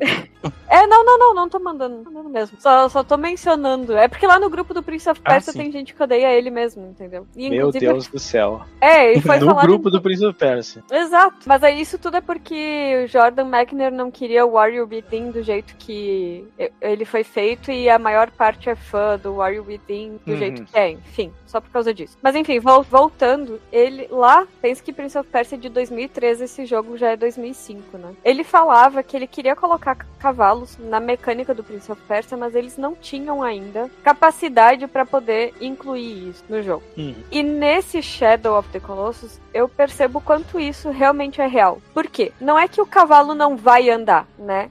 Não é que a mecânica do cavalo seja ruim, mas a gente não tinha câmera pra poder fazer com que isso fosse bem feito. Porque tipo assim, quando tu precisa usar agro, tu tem que estar controlando a câmera ao mesmo tempo. Mas mesmo no remake isso foi um problema? Exatamente. Porque eu lembro assim, ah, era problemático de vez em quando, mas não foi uma coisa que me, assim, na, na época quando eu joguei o jogo, eu, tipo, eu não tinha assim essa ideia de que, nossa, aqui, essa câmera tá me atrapalhando pra caralho. Era tipo, cara, é um jogo, tô, tô jogando aqui, fui até o fim e tava de boa, assim. né? Não, bah, foi horrível mesmo. Porque, vamos supor, tu tá cavalgando com a agro, daí tu olhou uma parte do mapa onde tu quer entrar. Aí a câmera já não ajuda, a égua ou para ou vira. Ela não vai acompanhando a câmera. É, Então ela, tem- ela é meio vontade própria, assim, né? É, e aí tem dois inimigos que tu precisa muito dela. Um deles é a serpente de areia, né? Isso. outro é aquele que fica. que é tipo uma serpente também, mas que ela fica voando e tem umas asas. É esse? É o outro que tu ia falar ou não? Exatamente. Por exemplo, essa serpente de areia, tu precisa acertar o olho dela, que quase não aparece. Sim. Com um tem que- cavalo que... não ajuda. sim, tu tem que estar a galope pra um lado, aí vai te perseguir, aí tu tem que mirar, tu tem que dar uma flechada. Flecha no cavalo nesse jogo. Eu lembro que eu tive que olhar como é que fazia quando eu joguei a primeira vez essa parte, porque eu não, não tava conseguindo descobrir ali sozinho. Claro, e daí eu não sei se é uma questão dos botões que foi adaptado pro Play 4, né? Mas daí quando tu tá, tu tá no cavalo e tu tem que dar uma flechada, parece que a flecha vai que nem um. um míssil Uhum. indo pra lugar nenhum. E tu não consegue focar no negócio. Isso. Sim. Assim, ó, é um sofrimento. Pra mim, pelo menos, foi um sofrimento absurdo, desnecessário. Sem contar que, assim, tipo, no Play 4, pelo menos, pra tu correr com agro, tu tem que ficar apertando o botão, né? Senão ela só vai caminhar. Ou Sim. vai, como diz, empacar a mula, como a gente fala aqui também. E É, aí eu- é muita coisa. No Play 2, eu não sei como é que é no Play 4, mas no Play 2 é o seguinte, né? Isso é uma coisa que no começo, quando eu fui jogar, me demorou um tempo pra eu me acostumar, né? E eu acho que é por uma questão de imersão, assim. Porque tu, tu tá lá e qual que é o comando pra ela ir pra frente? É tu apertar X e aí ele vai dar, vai bater com os pezinhos na barriga dela, que é que nem, né, com um cavalo de verdade, Uhum. que tu quer que o cavalo ande, tu dá, né, com os calcanhar aqui do lado e aí ele começa a andar. E aí tu tem que ficar, quando ela diminui de velocidade, tu vai lá e aperta de novo, né? E no começo tu tem que apertar várias vezes até ela atingir a velocidade que, que tu quer, assim. Então demora um pouco pra tu, pra tu te acostumar, assim. Por isso que eu falei que às vezes eles pecaram pelo excesso de realismo e jogaram a jogabilidade de lado. Porque, por exemplo, nessa serpente de areia que é submersa, que é submersa entre aspas, né? Que ela fica por baixo da areia ali no caso. Hum. A arena é pequena pra tu correr de verdade. Então até tu começar a correr já é difícil. E outro momento que isso se tornou difícil, que parece estúpido, mas é real, é na parte que ela morre. Tu tem um pedacinho minúsculo pra égua começar a correr. Tu tem que basicamente posicionar ela, porque antes Sim. disso tem escada e ela não corre. Posiciona ela, ajeita a câmera, começa a correr, a câmera vai girar e tu tem que acompanhar e pular. É por isso que eu digo assim, tem coisas que foram muito mal implementadas, sabe? Que pra mim Uhum. isso pecou bastante. Dificultou no caso, né?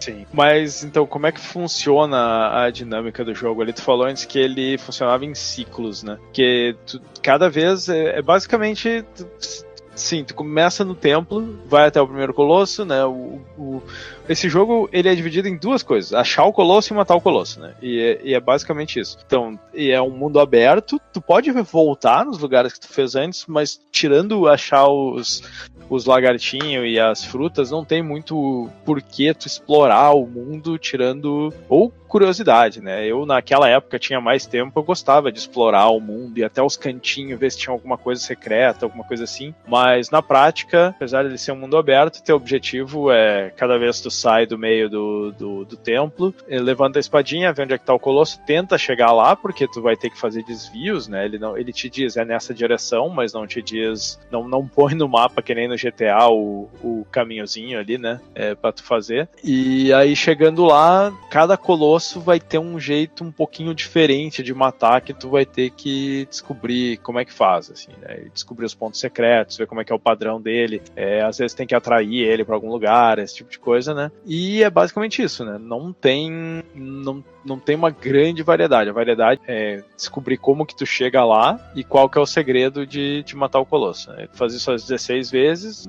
acabou o jogo. E depois que acaba o jogo, ele começa um New Game Plus ali, onde tu tem o modo Time Attack e tem, tem o modo Hard, se eu não me engano, que aí eu não, não lembro bem, eu acho que simplesmente os colossos dão mais dano e, tu, e tu, a tua estamina deve ir mais rápido. E pelo que eu E- entendi, tipo, colossos que tem, vamos supor, só no início, um ponto. Tipo, ah, só o ponto na cabeça, né? Se tu acertar, vai ter, tipo, dois pontos. Ah, Uhum. tá. Isso eu não sabia. E quando tu consegue matar eles no time attack, eu acho que tem que ser abaixo de um certo tempo, alguma coisa assim, tu começa a ganhar novos itens, né?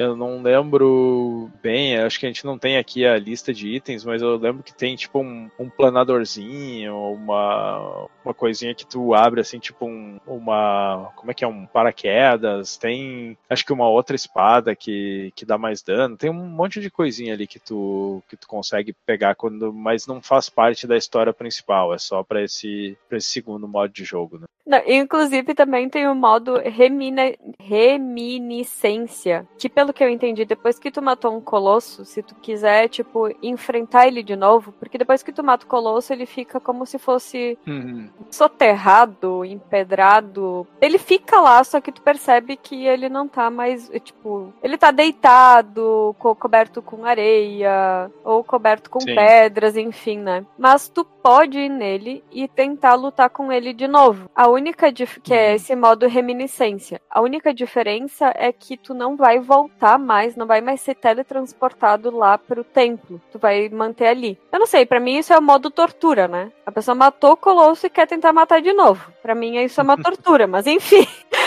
Chame como quiser.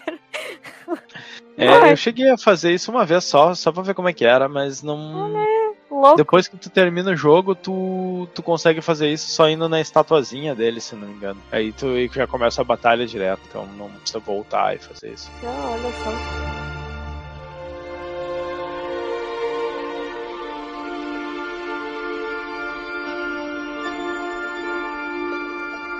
Bom, vamos fazer o colosso a colosso então, né? Não tem fase a fase, né? É tentar passar neles rapidão ali. Primeiro, ele, eles não têm nome no jogo, né? Se eu não me engano, isso aqui é nome que o pessoal deu baseado nas características físicas de cada um. O primeiro é Minotauro A, vamos dizer, o Valos. Que... É, na verdade, o, o, Minotauro A é porque é o nome de. O, tipo, tudo que tá aqui na direita é nome de desenvolvimento, tá? Era quando Ah, ele tá. tava f- sendo Hum. feito pela equipe e eles tinham dado esse nome. Sim. Que aí é um colosso bípede ali com, com tacape e é meio que o colosso de treinamento, né? Não é muito difícil tu, tu subir nele, acho que tu consegue subir direto pela perna sem fazer muita firula e bater, né, só achar ali os pontos dele, um é na cabeça e, e aí já era, né? É, mas eu já O- vou te dizer uma coisa. Já começa por aí. O Gui disse assim pra mim: Ai, é bem intuitivo. Intuitivo um caramba. Que nem com a dica não é intuitivo. Porque, tipo assim, eu não sabia que dava pra se agarrar nos pelos do colosso. Ah, pois é, isso aí é, um, é o truque, né? E. Mas eu acho que ele fala, não fala? né? Alguma Não, coisa pior- te dá um. Não, pior que não disse. E Hum. aí, a primeira coisa que eu pensava é: ah, se eu achei o ponto, eu posso jogar o arco e flecha e vai começar a dar dano. Não. Não, tem que ir lá com a ir com espada. né? Sim, mas aí É. a, a- a grande moral do jogo é essa, né? Escalar os, os colossos. A espada normalmente só usa pra chamar a atenção deles ou alguma coisa assim, né? E ainda tem outra coisa, tá? Que já no primeiro colosso, não fui eu que derrotei, eu passei pro Gui de raiva. Eu passei raiva no primeiro colosso. É, isso a gente não tinha falado, né? Que eles têm ali dentro do no, no corpo do colosso, ele vai ter é, partes onde eles têm pelos, que aí tu consegue se agarrar e escalar ele por ali, e tem partes em que é pedra e coisa, e aí algumas tu consegue se agarrar e outras não, outras tu usa de plataforma e coisa assim. É, e essa parte que eu falei da raiva é porque, de novo, eu acho que eles pecaram pelo excesso de realismo e deixaram a jogabilidade de lado. Porque eu ficava pulando pra conseguir escalar, tipo na parte de pedra mesmo, tá? Nem tô Uhum. falando da parte dos pelos. E o dito cujo do personagem não parava de balançar e não subia. Meu Deus do céu! Não, tem que ter paciência ali, é complicado. Ah, Essa é, a, horror. essa é a essência do jogo. Aí, aí o segundo, mamute, que aí é um, ele é um bicho que fica aí de quatro patas, assim, e tu não tem onde escalar nele, né? Então, o ponto. Primeiro, ele tem um ponto fraco, que não é o ponto fraco que tu dá a espadada, mas é um, é um outro tipo de ponto fraco que é embaixo das patas, né? Então tu tem que dar uma flechada embaixo da pata para ele cair, ou se ajoelhar, e aí tu consegue pular e alcançar uma parte com pelo e subir. O terceiro é o Knight, né? que é um, ele parece, né, um, ele tem uma espada na mão, assim, e ele é bípede também, ele é, ele, esse aqui ele é, ele é gigante, assim, ele é muito grande. E tu não consegue subir nele até tu fazer ele dar uma espadada numa pedra que tem no centro do, do lugar onde tu tá enfrentando ele, porque daí quebra um pedacinho e abre o caminho para tu conseguir escalar ele. Então esse é o, é o truquezinho dele. Aliás, O- tem uma coisa que a gente não falou, porque enfim, a gente começou agora os colossos, mas é que quando tu tá apanhando muito do colosso, eu, por exemplo, consegui ouvir todas as dicas, viu? Do pessoal lá, das vozes, no caso, né? Ah, Ela- eles vão vir te falar, não, te dar uma dica. Nem sempre é uma dica fácil Não. de entender, né? É tipo assim, entenda o enigma que estou te passando. Mas Mestre esse. dos magos. É, mas esse do Gaius Knight, assim, até era uma dica fácil de entender. Que tinha que quebrar a espada dele ali no, Uhum. no, no meio, né? E Sim. pelo que eu vi, assim, ele é um dos únicos colossos que é mais humanoide, né? O resto é tudo mais animal, bicho, enfim. Ah, eu acho que tem uns quatro, pelo menos, que são bípede, assim, mais humanoide. Os outros, eles já são mais parecidos com bicho, assim. O, o próximo, ele parece meio que um cavalinho, assim, é o, o Kirin. E aí é um que tu tem que se esconder dele, pra aí ele se abaixar, e aí tu tu sai, tem uns túneis, né? Tu entra no túnel, ele vai te procurar naquele túnel, tu sai do outro lado e aí quando ele se abaixa para olhar lá, tu consegue pular em cima dele. Então, Aliás, então, esse foi outro que eu levei quase uns 20 minutos para conseguir hum. matar. Mas olha só que, que, que chato, né? Porque, tipo, eu sabia que tinha que ir pelas costas dele, né? Usando os túneis, porque as vozes deram essa dica e foi até nítido. Só que o dito cujo não se abaixava para olhar de jeito nenhum. Tive que olhar um vídeo para ver, porra, eu tô fazendo certo, é isso mesmo que ele. Porque eu lembrava que era mais ou menos isso, só que ele não tava se abaixando. E aí no vídeo ele simplesmente foi lá e se abaixou. Eu disse, ah, beleza, vou entrar aqui, vou sair, vou esperar. Eu acho que o segredo é não deixar ele te ver quando, quando tu sai do outro lado. Eu acho que talvez ele estivesse me vendo e por isso que ele não tava se abaixando. Mas o pior é que, DJ, eu fiquei realmente um tempão só esperando, sem ele me ver, porque eu nem chegava a sair da, uhum. tipo, da casinha, assim, né? Sim. E eu, às vezes eu dava uma idinha para fora, ele ainda tava tentando se posicionar para poder olhar uhum. a, que eu, onde eu tava, sabe? E simplesmente não dava certo. Isso foi do mais uhum. chato mesmo, porque tu depende completamente da, da inteligência artificial dele funcionar, né? Sim. E às vezes ele não responde de acordo com o que tu tá fazendo ali. É, tem uns que levam mais tempo, assim, é, é complicado. Uhum. O próximo é o. Peraí, que tem um, veja, tem um Veja Você aqui do Kirin. Ah, faz o Veja Você. Que pode ser o Killing também, no caso, né? Uh, que é o apelido de produção, como eu falei, todos os nomes à direita uhum. aqui da nossa pauta é apelido de produção, mas Killing é uma criatura mitológica da Ásia que mistura várias espécies, como cavalo e cervo. São duas espécies só, dentre outras que são misturadas nesse nessa criatura. E tem muitas representações diferentes justamente por causa dessas misturas, mas algumas representações realmente têm um visual que se assemelha ao Faedra ou Kirin aqui do jogo. Hum, é interessante, essa eu não, não sabia. O, o próximo, que é o Bird, esse é um que eu acho muito bacana, assim, o, o, design dele, porque ele é um, ele é voador, assim, né? E aí ele tem aquelas asas gigantes, assim, e tu para chegar lá tu vai estar tá num, tipo num lago, assim, alguma coisa tu tem que nadar para chegar numa plataforma e aí atirar uma flecha nele para chamar atenção, e aí ele vai dar um vai um mergulho assim na tua direção e tu tem que pular e se agarrar na, nas asas dele, mas eu acho, nossa, eu acho visualmente muito bacana quando ele vem mergulhando na tua direção, assim porque ele, eles, os colossos, a movimentação deles é muito bacana, assim, a animação deles, aquela coisa lenta, pesada, assim, aí tu vê ele batendo as asas devagar e se alinhando para dar um mergulho, é, é, muito bacana. Só que ele é bem difícil porque ele sacode muito, né? E tu tá voando nas costas dele, então se tu cair, tu cai lá na água e tu tem que nadar até a plataforma e atirar de novo nele. Mas e foi nesse dizer... que o meu controle deu, deu prisco lá. É, mas eu te dizer que assim, apesar de ele sacudir muito, eu achei ele de de todos os que a gente falou até agora, um dos mais bacanas, porque como ele, tipo, tu fica nas asas dele, a asa ela é bem horizontal. Então mas muitas... ele vira de lado, né? Ele vira, mas por muito tempo eu nem tinha consumido lagartos ainda, porque eu nem hum, sabia dessa história hum. dos lagartinhos, mas tu consegue ficar por um bom tempo só em pé ali recuperando energia. Hum. E aí quando ele começa a dar o sacudão, daí sim tu consegue se agarrar. Foi um dos que eu menos tive problema com mecânica de Colosso foi o Burjoy. Hum, esse eu, eu caía muito dele, assim. Nossa, agora quando eu tava jogando, várias vezes caí dele. Assim, foi meio complicado, mas é um que eu gosto bastante. Assim. O próximo é o outro Minotauro, né? E, e esse é interessante porque ele é, ele é barbudo e o negócio é, eu não cheguei a jogar ele de novo agora, mas depois eu dei uma olhada nos vídeos assim dos outros colossos só para lembrar que tu tem que atrair ele para um lugar onde ele vai se abaixar, né, para te procurar e aí tu,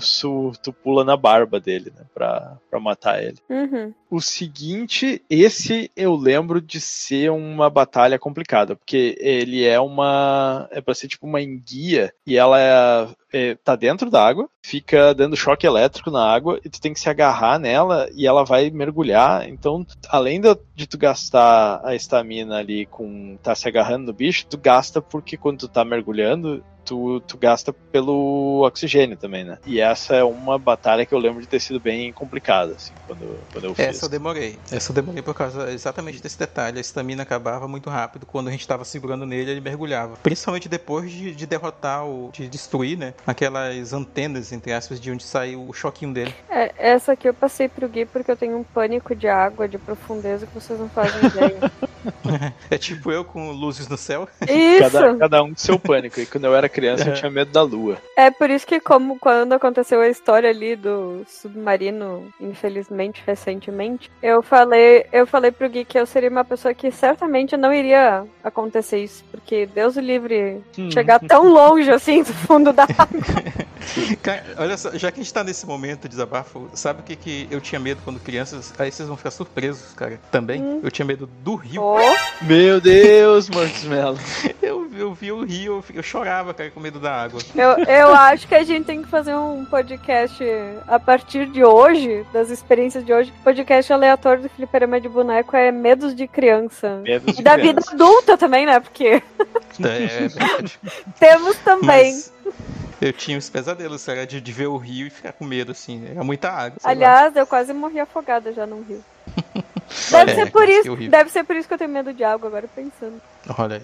Vamos lá. Seguindo o baile aqui, o próximo é o Kuromori, que é tipo. É o venenoso, né? Ele Uhum. não. Venenoso, ele. Tu, tu fica. Se, se ele te acerta, tu fica envenenado, perdendo. Uhum. Fica Perdendo perdendo vida? life, eu né? não lembro disso. Porque eu lembro que ele joga uns. eh, tipo, uns raios de fogo, assim, da boca dele.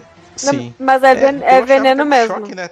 É, pois é, pare- parece um choque, fogo, sei lá. Sim. E aí tu, tu fica perto ali, tu vai, por mais que tu se afaste, tu vai perdendo teu life, né? Nossa, eu não, não lembrava disso. Mas é, e tu enfrenta ele meio que numa torre oca por dentro, assim, onde ele vai subindo pelas paredes e aí tu tem que atirar nas pernas dele pra ele cair de, de costas pra baixo, porque o ponto fraco dele é na barriga, né? Que normalmente tu não tem acesso se, tu não, se ele não cai no chão. Aliás, tomei uma surra. Esse eu tive que ver vídeo. Eu não fazia ideia do que tinha que fazer nesse colosso. É, eu não lembro se quando eu matei ele a primeira vez eu, eu tive que olhar. Eu acho que, que eu consegui, assim, porque tu, tu atirando. Em, tu tem que atirar em duas pernas dele pra ele perder o equilíbrio e cair, né? Aí o próximo é o Kami. Eu acho que isso, se eu não me engano, é tartaruga, né? Tipo o mestre Kami. Né? Kami é tartaruga, né? É, o nome dele é Bassaran, parece. Sim. Kami Kami-ha. Assim, assim, é, assim como o Yamori, lá do primeiro, é, significa lagartixa Ah, do só. E Cara, olha, apesar. Ter gente que fala outro idioma é fogo, né? Porque, olha só, Kuromori, se, se, isso, se eu não tiver enganado, isso é uma- seria uma combinação de Kuro, que seria escuro em japonês, e o Mori do, do, do final do Yamori, né? Lagartixa. Kuromori e lagartixa preta. Lagarto Gente, preto. né? o, o Dr. Marcos Mello, cada episódio, a gente descobre. Agora ele fala japonês, olha aí. Não, eu vou dizer, é por, essas e o, é por essas e outras que, assim, pode sair todo mundo do podcast, né? Só, por favor, deixa o Dr. Marcos Não, né? Pelo amor de Deus. E, e aí, esse o Kami ou o Bazaran, é, eu, eu olho pra ele, tenho, ele parece, pra mim, parece uma aranha, só que só tem quatro patas, né? Ele tem o casco atrás também de tartaruga.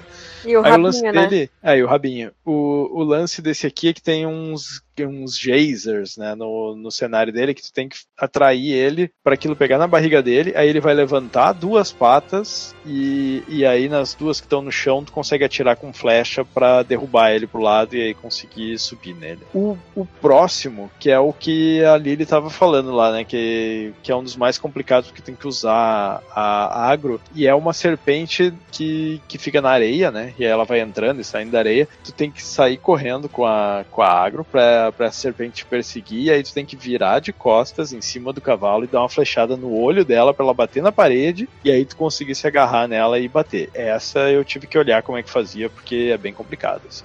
O Pois é. próximo, ele é tipo um. Não é bem um touro, eu não sei dizer o, o que, que é, assim, mas ele, ele já é um colosso bem menor, assim, ele parece realmente do tamanho de um, de um búfalo, alguma coisa assim. E, e aí o segredo dele é que tu tem que pegar uma tocha, e, e aí esse é um item que eu acho que tu só usa aqui, tu pega uma tocha no chão com fogo, ele tem medo do fogo, e aí tu tem que ir é, fazendo ele andar de, de costa até ele cair num, num despenhadeirozinho ali e quebrar a armadura nas costas pra revelar o ponto fraco. Aliás, duas coisas nesse colosso. Eu acho que ele é um touro, sim, até por causa da questão do fogo, assim. É, porque parece bem coisa assim de. Enfim, né? Mas é, é isso, tipo, uma tocha que tu usa uma única vez pra um único colosso, que tu não faz ideia de que tu pode pegar esse negócio. Ah, isso aí eu descobri depois de, de, de saber a dica lá do. E aí ele falou: Ah, esse, esse bicho tem medo do fogo. Claro que ele não falou assim. E aí eu, eu subi na, naquela. Ao lado da tocha, né? Tem uma plataformazinha e tal. Daí eu falei: Como é que eu vou pegar isso aqui? Aí mexi ali e tal. Aí caiu essa tocha, peguei ela e depois eu fui espantando ele pra descobrir, né? Qual era a parada. De... Mas uh, antes disso não consegui não saber sozinho, assim, de olhar o ambiente e, e pensar, né? Tem que derrubar aquela. Tem uma tocha ali em cima que eu tenho que derrubar e usar contra o animal. Não. Tô falando, tô me sentindo idiota. Marcos Mello, ele sabe japonês. E aí, ele ainda entendeu a dica ah, mas ele fala que o bicho tem medo do fogo, né? Dos mas mestres. Eu, eu... Não, em outro idioma, né, Marcos Melo? Porque. Não, tinha legenda em inglês, né? A, a besta teme fogo, uma coisa assim que ele fala. Uhum. Ah, então eu. Ou, ou essa dica eu passei batido, ou sinceramente eu não conseguia fazer ideia, assim. Eu levei um tempão para descobrir que era isso. Eu caí umas 354 vezes, subi mais umas duas mil e tanto. Ainda quando ele quebrou o casco, eu consegui cair lá embaixo. Aí tive que subir tudo de novo, porque eu não conseguia subir em cima dele. Não, olha, gente, vocês não fazem ideia do que eu passei. Queria até dizer, assim, que quando a gente falou que ele é um dos menores colossos que tem no jogo, é porque pensa que os outros têm uma média de 20 a 30 metros de altura, tirando uns compridão, né? A, a serpente anterior, por exemplo, tinha 79 metros de comprimento. Mas esse aqui só tem 3,7 metros de altura. Até eu escalo esse bicho. Um aí. colossinho. É. é um colossinho. Colossinho. O próximo é interessante, é o Pelágio ou Poseidon. Tu tem que. Tu escala ele, mas aí tu, tu precisa. Eh, na, na cabeça dele, ele tem uns negócios que parece uma coroa, mas só que ao mesmo tempo parece ser a, a, parte de baixo de uma boca, porque aquilo parecem dentes, assim. Tu olha uhum. aquelas pedras que ele tem ali, parecem dentes. E tu vê que elas estão brilhando, se tu bate nelas, tu consegue meio que guiar onde o colosso vai. Então tu precisa subir nele, aí guiar ele até um certo lugar, porque aí tu pula da, da dele para esse lugar, e aí tu tem que fazer uma parada para ele subir com as duas patas de cima no lugar que tu tá e expor o ponto fraco dele, que é é praticamente o saco do Colosso ali, né? Não sei, parecia, né? Eu acho que é tipo um pomo de Adão, né? Ali é embaixo logo da cabeça dele, né? Tipo embaixo do pescoço. Pra mim parecia ser mais na parte de baixo do corpo quando, é? quando eu vi ali. Mais uma referência aos nomes, né? Esse aqui é interessante, né? Pelágio. Eu acho que é porque ele é um bicho que vive no, na água, né? E pelágico é, significa, quando a gente fala de animais, que eles vivem na coluna d'água, né? Do, do, do, oceano, sei lá, da, dos lagos. Meu Deus. Olha os animais pelágicos. Olha só. É. Agora, vou te dizer que esse aqui eu não achei impossível. E o que vocês achavam que era entre saco e pomo de Adão, eu já achava que era umbigo. Então pensa na o bom norte de localização de tal ponto é, dele. Não, né? mas, mas, a gente não tá totalmente viajando. Tava vendo na internet. Fui ver depois, né, outras pessoas derrotando ele. E vi que umas teorias, né, da galera, que é essa parte onde tu bate, né? Aqueles dentes lá em cima, sei lá o que é diabo é aquilo. Alguém falando que na, possivelmente esse bicho tinha uma cabeça que perdeu a parte de cima da cabeça e só sobrou a, a mandíbula, né? Hum, é possível.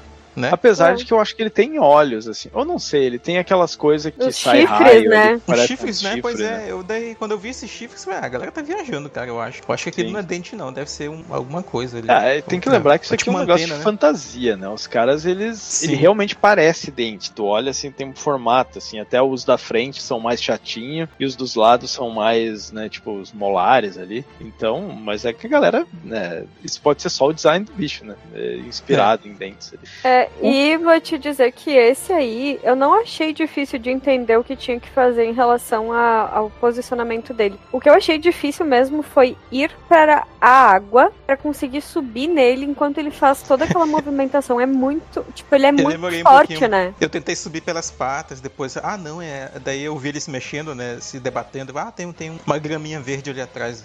Vou tentar subir por ali. Uhum. Aí deu certo. E nessa parte, depois que a gente derrota esse colosso, é que tem a animação das pessoas que estão vendo que os colossos estão morrendo justamente por causa dos feixes de luz que o Marcos tem hum. medo. Uhum. Interessante.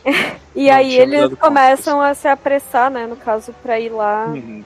Isso Sim. O próximo é o Phalanx ou Snake. Phalanx não, o jogo aquele é, que tem é, é o, é o jogo do velho banjo. o velho banjo. É tipo uma serpente voadora, só que aí ela voa não só com umas asinhas, mas ela tem tipo uns balões de, de ar, assim, né? Que aí tu tem que atirar com a flecha pra aquilo lá esvaziar, e aí ela vai descer um pouco, e as ah, asas dela vão ficar pra baixo, arrastando na areia, e aí tu consegue usar elas pra, pra subir nas costas do bicho. Então, esse aqui eu já excomunguei o suficiente lá em cima, né? Uhum. Mas eu tenho que fazer uns acréscimos. Por quê? Eu e o Gui levamos mais do que 40 minutos para conseguir. Eu lembro de ter levado muito tempo quando eu enfrentei ele também. Isso tudo por quê? Quando a gente tentava, tipo, aquela parte de esvaziar aquelas bolsinhas que deixa ele flutuando, perfeito. Bem, bem fácil de entender isso, fácil de acertar e tudo. Só que depois disso, teoricamente, era pro bicho chegar num ponto super baixo até que ele começasse a querer entrar na areia pra gente conseguir subir com uma certa facilidade. Esse seria o jeito mais fácil de subir. Se o bicho descesse do jeito que ele desce Uhum. pros outros jogadores. Eu não entendo porque pra mim tem que ser diferente o negócio. E aí isso nos obrigava a subir pelas, tipo, na- ah, nadadeiras laterais, não sei, os patas dele, não sei o que, que é aquilo lá, enfim, asa, o que quiser que seja. E aí fica É. bem mais difícil, porque fica difícil se pendurar nesse negócio. O que eu lembro de dificuldade nele é que ele se recuperava muito rápido do. Assim, quando ele baixava, se tu não subisse nele rápido, tu, tu perdia assim muito rápido aquela chance, assim. Exato. sim, tem que atirar, atirar nos balãozinhos e se apressar pra subir nas abinhas dele, né? Que tem a- os degraus pra escalar. né? É, e aí, com essa super jogabilidade da agro, por exemplo, a gente até conseguia chegar perto da, Uhum. dessas, sei lá, barbatana, o que quer que seja. Só que quando a gente pulava, tipo, parecia que o bicho, um bicho daquele tamanho, pra ser bem sincera, tem 170 metros de comprimento essa criatura. Parece que se conseguia se mover muito mais rápido do que a gente. Porque quando tu pulava, tu ia um quilômetro longe. Sim. Várias vezes eu, eu pulava e, e eu, eu passava por dentro das duas abinhas dele. Sim, muita. Nossa, sério, olha. Tem que chegar bem perto, assim, pra poder saltar da, da água e, e prender nele. Uhum. Depois desse colosso, eu e a gente quase largou o jogo completamente. Na verdade, antes. Mas esse, Durante. mas esse, é, esse foi um dos que eu gostei mais de enfrentar, por incrível que pareça. Mas é porque eu, eu errei algumas vezes, errei. Mas eu não tive muita dificuldade, porque depois que eu conseguia subir, eu achava divertido ficar lá em cima e tal, até atingir os pontos vitais dele, né? Pena que logo depois que tu destrói um, ele se enfia na terra e tu vai ter que subir de novo. Hum. Pois é. Ah, isso é uma desgraça. o, o próximo, então, que é o é, Cenobia, ou Kerberos, Cerberus, Aham. é outro É pequenininho, um né? cachorrinho, né? É. é, Eu, eu associo ele com, com. Esse sim eu associo com o touro, porque ele tem o lance de fazer aquela cavadinha pra trás com a pata para na hora que ele vai correr pra bater nos pilares, assim. E, e esse é um que tu, tu, ele, tu, tu tem que ficar mais tempo ali meio que navegando pela fase, né? E sobe no pilar, aí ele vai destruir aquele pilar, aí tu consegue subir no próximo, e por aí vai. Até que uma hora ele bate em algum lugar que cai coisa em cima dele e abre as costas dele, né? Num sistema parecido com o do outro que tu derrubava, para tu poder pular em cima dele e acertar o ponto fraco. Aliás, É, esse eu descobri com a dica do Dorme também, como é que derrotava. Uhum. Ele fala, suba na torre e chame a atenção do, da fera. É. esse eu. É que assim, Cerberus, que é o nome de criação, seria o cachorro mesmo, né? Mas enfim. Mas ele Sim. tem Uhum. traços das duas coisas, no caso. Mas esse foi um que eu achei divertido. E eu tava conseguindo ir bem tranquilamente sem a dica da, dos Dormin lá. E eu só acabei. Pois é, ó, milagres acontecem. Quase no final do jogo eu aprendi a jogar, bem, bem certinho. E, e eu acho que tu gostou porque ele lembra a jogabilidade do Prince Persia, hein? que ele é muito plataforma essa batalha. É, pode ser. Né? E porque, assim, quando eu consegui começar a subir, é muito visível o caminho pra onde tu tem que continuar. Então, acho que Uhum. foi isso que deixou bem legal, assim. Próximo. Vamos lá, o próximo então, mais um Minotauro aqui, Argus, Mais ou chato Minotauro todos. C. Pior luta, cara, pra mim. De longe. Eu não lembro dessa aqui, eu não lembro nem como é- o que, que tem que fazer pra, pra conseguir subir nele. É, mas tu lembra do cenário, né? Que tu chega na cidade, nas ruínas da cidade, né? Sim, Ah, e aí, pra subir nele, tu tem que fazer ele pisar numa, numa, numa tábua né, de pedra. Essa tábua ela vai inclinar e aí tu vai poder subir nas laterais da, desse, desse cenário aí. E tu Uhum. vai subindo, subindo, chamando a atenção dele, ele vai bater, quebrar uma parte do cenário que vão cair, desabar. E tu vai subir nos escombros até até chegar no topo disso aí, e daí conseguir subir nele. Só que ele tem mais de um ponto fraco. Tem um na cabeça, tem um na mão, tem. tem eu vi depois em vídeos que as pessoas estavam indicando um no peito dele, no, no tipo no, na frente do ombro. Mas eu não consegui fazer aparecer, não, depois. Hum. Esse eu tive que olhar na internet porque eu não tava conseguindo. Eu fiquei mais de meia hora, se duvidar, mais de uma hora nessa batalha. Essa, eu demorei demais nesse esse bicho aí. Tanto quando eu joguei na, na, época, na época dele mesmo, quanto agora jogando pro podcast. Olha ali, ó. Esse eu não levei tanto tempo assim, mas eu caí umas 9 mil vezes também dele. Cara, cai muito. de novo.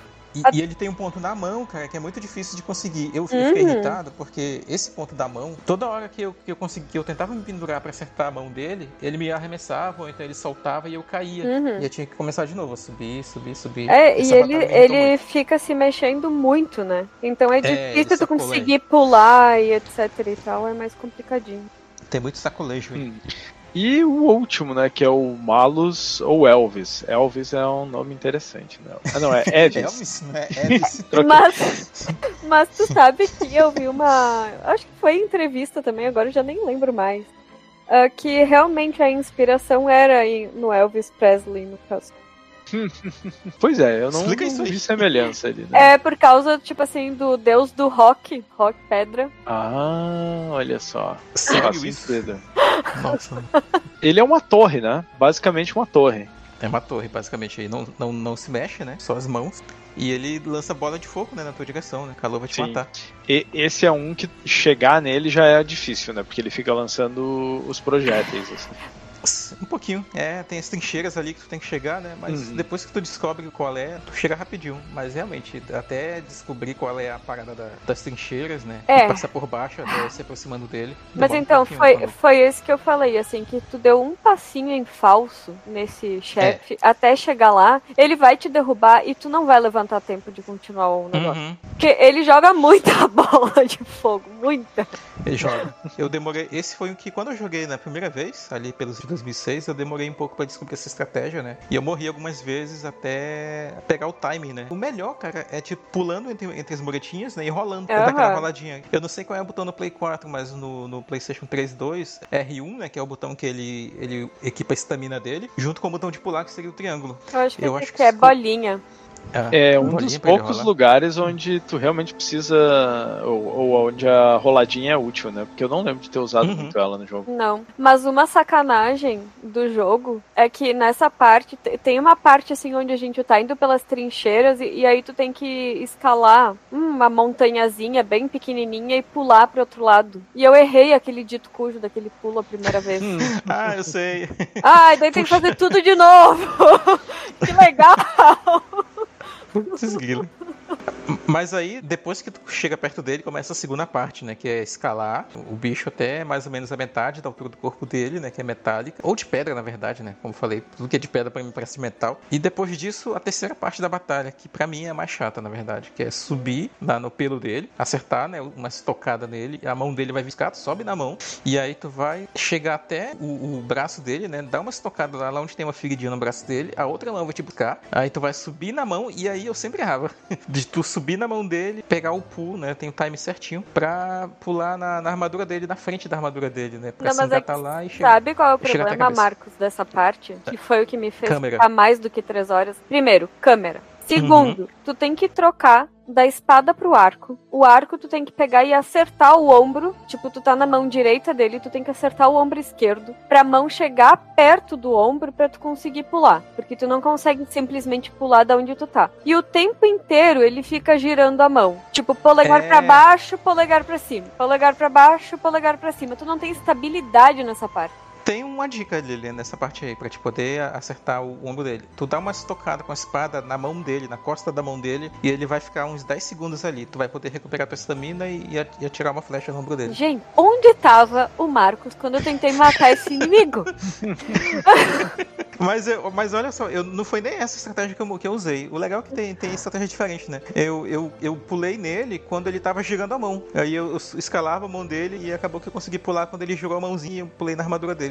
E aí eu cheguei na cabeça dele e matei ele. Mas quando eu joguei a primeira vez, eu, eu fiz essa daí que eu te falei. Eu atirava, acertava a mão dele, ganhava uma estabilidadezinha ali pra, pra me recuperar, atirava a flecha nele, a outra mão vinha me buscar, né? Aliás, a mão dele se aproximava do, do tronco dele e eu pulava. Nossa, assim, ó, dá um alívio saber disso agora, Porque eu nunca mais vou jogar esse jogo, tá? Só pra deixar claro. Eu nunca mais vou jogar esse jogo.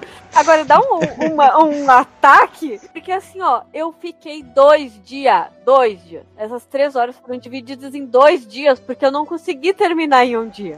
Nossa Tu não senhora. olhou no YouTube não, Lilian, quando, quando tu ficou desesperado, assim, de não conseguir? Quando É. eu, eu esqueço, assim, porque eu já tinha jogado. Eu falei, ah, vou dar uma olhada aqui, né? Eu, eu sabia e tal. E quando eu, quando eu ficava travado, eu olhava, cara. Mas eu não vi a pessoa dando espadada na mão. Eu só via que a pessoa Ah, ficava mais. tá. Eu vi que a pessoa ficava mais tempo do que eu na posição, mas eu achava que era bug do jogo, porque eu não conseguia enxergar que a, posi- a pessoa tinha dado espadada. E eu dizia, Depois eu fui não é ver também. possível, não é. Eu, eu acho que eu não vi realmente ninguém dando espadada na mão. Eu, eu acho que quem eu vi jogando foi o BRKS Edu. Ele não fez, não deu espadada na mão. Eu poderia ter tentado também, né? E ele fez isso aí, essa estratégia que eu falei, né? Que eu já tinha tentado também, né? De pular com a mão girando ali. Dá pra fazer, mas é mais difícil. Pois é, só pra deixar claro que essas três horas, basicamente as três horas eu fiquei só tentando fazer isso, tá? Porque o resto, assim, em 15 minutos tu descobre facilzinho o que tem que fazer. Aliás, tem outra parte chata desse colosso. Primeiro, que quando tu cai, tem que subir tudo de novo. Ou melhor, a partir de onde tu conseguiu te pendurar, enfim. Porque às vezes dá pra se pendurar no meio do trajeto, né? Só que tem uma parte, que é outro negócio que eles botaram muito realismo no jogo, que tem rajadas de chuva e vem, e que o teu personagem fica que nem uma panocha, como a gente diz aqui no Rio Grande do Sul. pra quem não sabe, que é um idiota, se pendurando e não consegue subir de jeito nenhum. E tu perde um tempão nessa brincadeira. Sim, até dar um pulo é mais difícil por causa da, do vento e a câmera também atrapalha muito. Assim, às vezes a- ela fica ali em cima da mão e a, a mão gira e a câmera tenta acompanhar e não consegue e tu fica de cabeça pra baixo. É meio chato assim, essa, essa, essa partezinha final é, ela é um pouco complicada. E teve umas duas vezes que esse colosso me jogou tão longe que eu fui- voltei lá perto das trincheiras e ele conseguiu. Tipo, eu já tinha conseguido dar dano nele. E eu consegui Senhora. morrer e ter que começar tudo. Não, esse colosso é surreal. Mas assim, Sim. ele é divertido, entre aspas. Porque assim, é divertido tu pensar em tudo isso, sabe? Mas é tortura.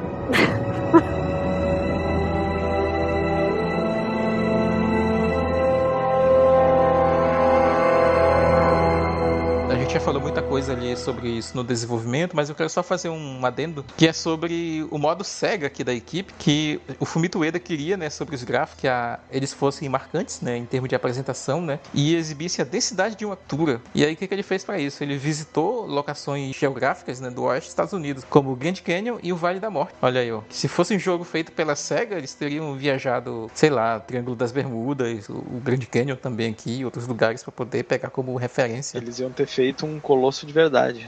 Eles iam ter feito Colosso de verdade. Eles iam ter ido no Colosso do Ceará, olha aí, ó. Mas é, é isso, sim. No geral, o jogo, ele é, ele é bem bonito, eu, eu acho. Ele tem um probleminha no Play 3, eu, talvez até mais do que no Play 2, na minha opinião, que é o carregamento de texturas e, e de cenários na tua frente quando tu tá carregando, andando, principalmente no cavalo. Sim. Né? Percebeu isso também? No E Play no 4 Play também é 4? assim. Tem? No Play 4? Olha aí. Eu achava que tava tudo carregado já. Não. Eu acho Hum. que no Play 5 provavelmente sai tudo carregado.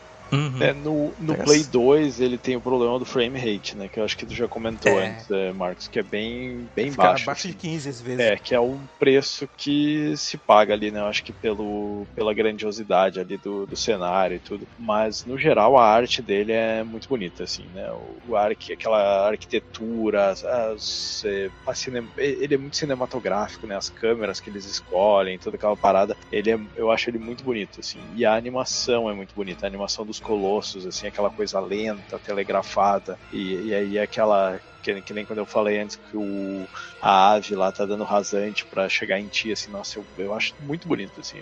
Pra mim ele é um, um jogo que tem um gráfico excelente e, e é o que me fez ficar com vontade de jogar o remake, assim, porque é, ele é bom, mas ele é gráfico de Play 2, né? E, e, a- e o do Play 3 é um remaster, não é um remake. Então eles aumentam assim a, a resolução, aumentam a textura, mas acho que polígonos ainda quase não aumenta no, no 3, assim, né? Então o frame rate melhora, fica, pra, fica cravado em 30, mas é, tem que lembrar que ele é um jogo de Play 2, né? Então tem suas limitações, né? Até é, e assim, no 4, os colossos são realmente impecáveis. Não tenho, não tenho que reclamar. Mas eu ainda acho que, assim, em questão de cenário, às vezes algumas coisas peca, tipo em, em questão gráfica. Falando em gráfico, próprio Wander, Wander, que quer que seja, ele continua meio feio, viu? Então, assim, a, a Mono tá mais convincente como um personagem de Play 4 do que ele. E uma coisa só que eu esqueci de comentar na jogabilidade que agora eu vi nas minhas anotações aqui. Na verdade, só anotei quatro toques, tá? Só pra não, não dizer que, nossa, ela foi jogando e pontuando para não esquecer. É que tem a questão do mapa com a distância real. Tipo assim, o mapinha, uh, vamos supor naqueles pontos de save, né? No mapinha, parece que tu tá em cima do ponto. Quando tu volta pra cavalgar de fato, tá quase a um quilômetro do ponto. Tanto que, é sério mesmo, eu devia ter até dado um print, assim, ou batido uma foto no caso, né? Porque teve uma, uma parte, assim, onde eu acabei salvando e passei pela área depois. E aí eu pensei, não, eu tenho que ir naquele ponto de save e girar tanto pra tal lado para conseguir achar a ida pro colosso, né? Quando eu abri o mapa, eu tava já em cima do ponto de save. E eu não tava enxergando o ponto de save na tela. Faltava mais um tanto. E aí parece que quando tu chega no ponto, no mapa tu continua estagnado no lugar. Então às vezes eu tive a sensação de que, ah, o colosso tá logo aí. Não, ele tá a quilômetros de distância.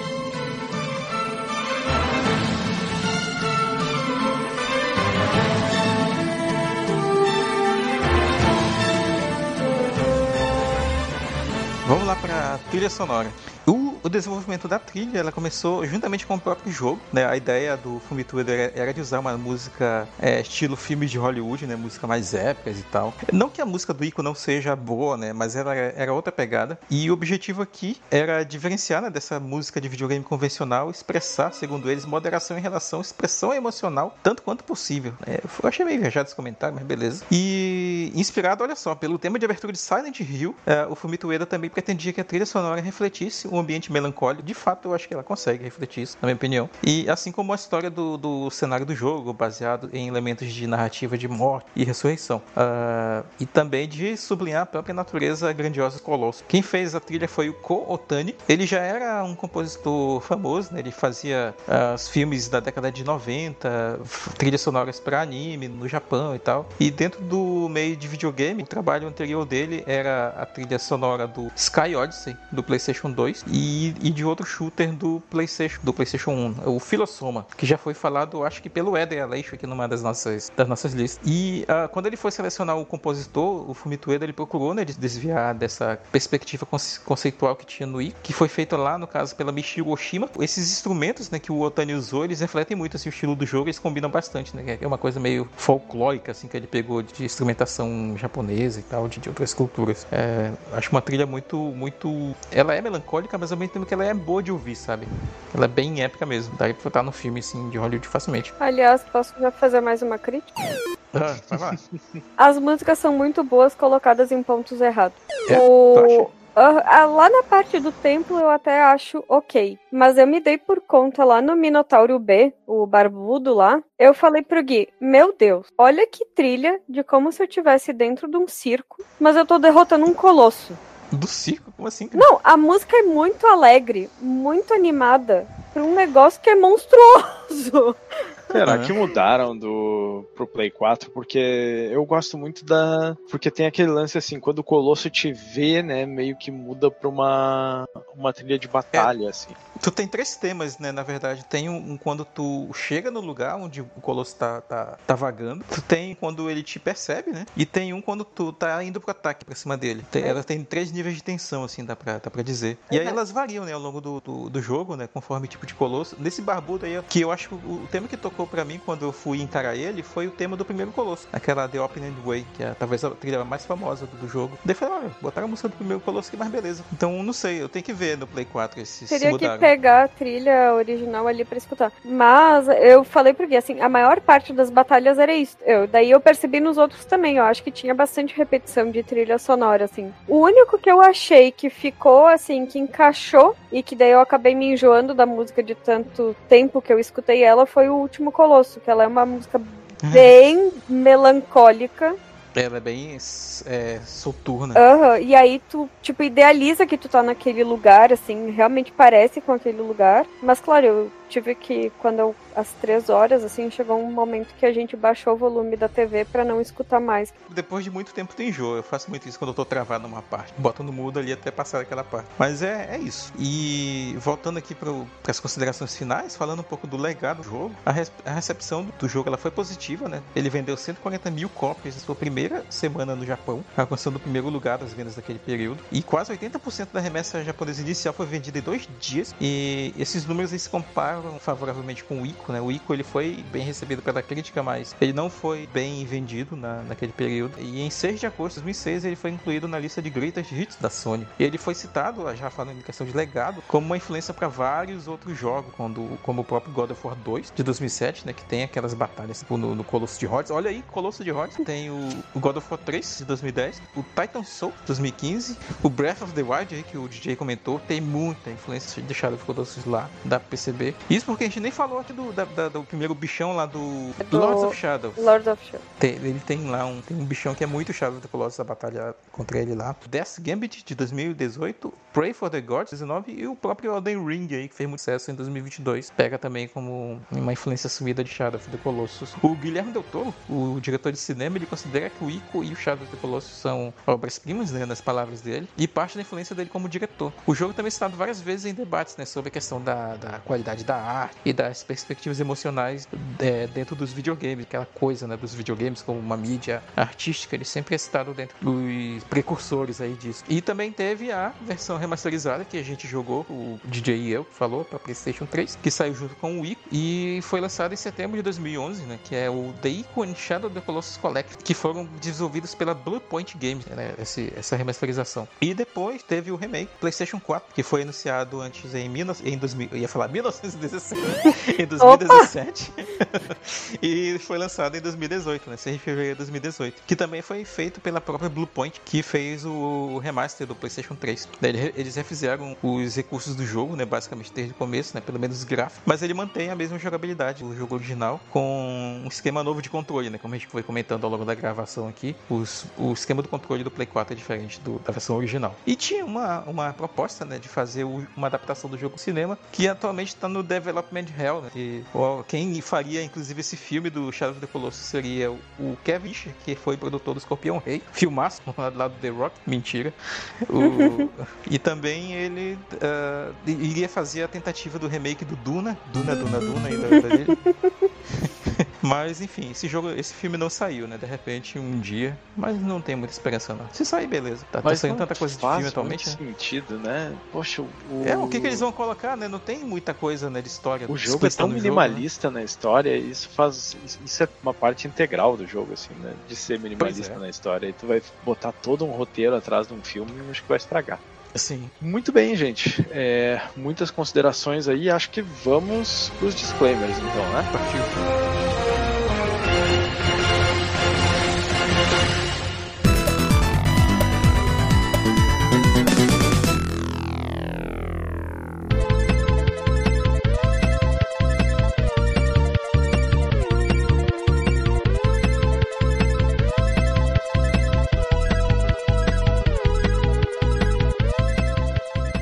Voltamos da vinheta, né? Vamos fazer disclaimers aí para esse episódio que tá ficando gigante. Lili, começa tu aí. Ai, eu vou ser polêmica nessa. Começou de propósito com a Lilian. Né? É, sim, é, é, pra, é pra poder suavizar depois. Mas, assim, pra mim, o jogo, falei com o Gui aqui em casa, estou falando aqui no podcast, ele é uma nota 6, 6,5, assim, no máximo. Uh. Por. pode, pode, pode, pode, pode, como diz. Aceito críticas às minhas críticas.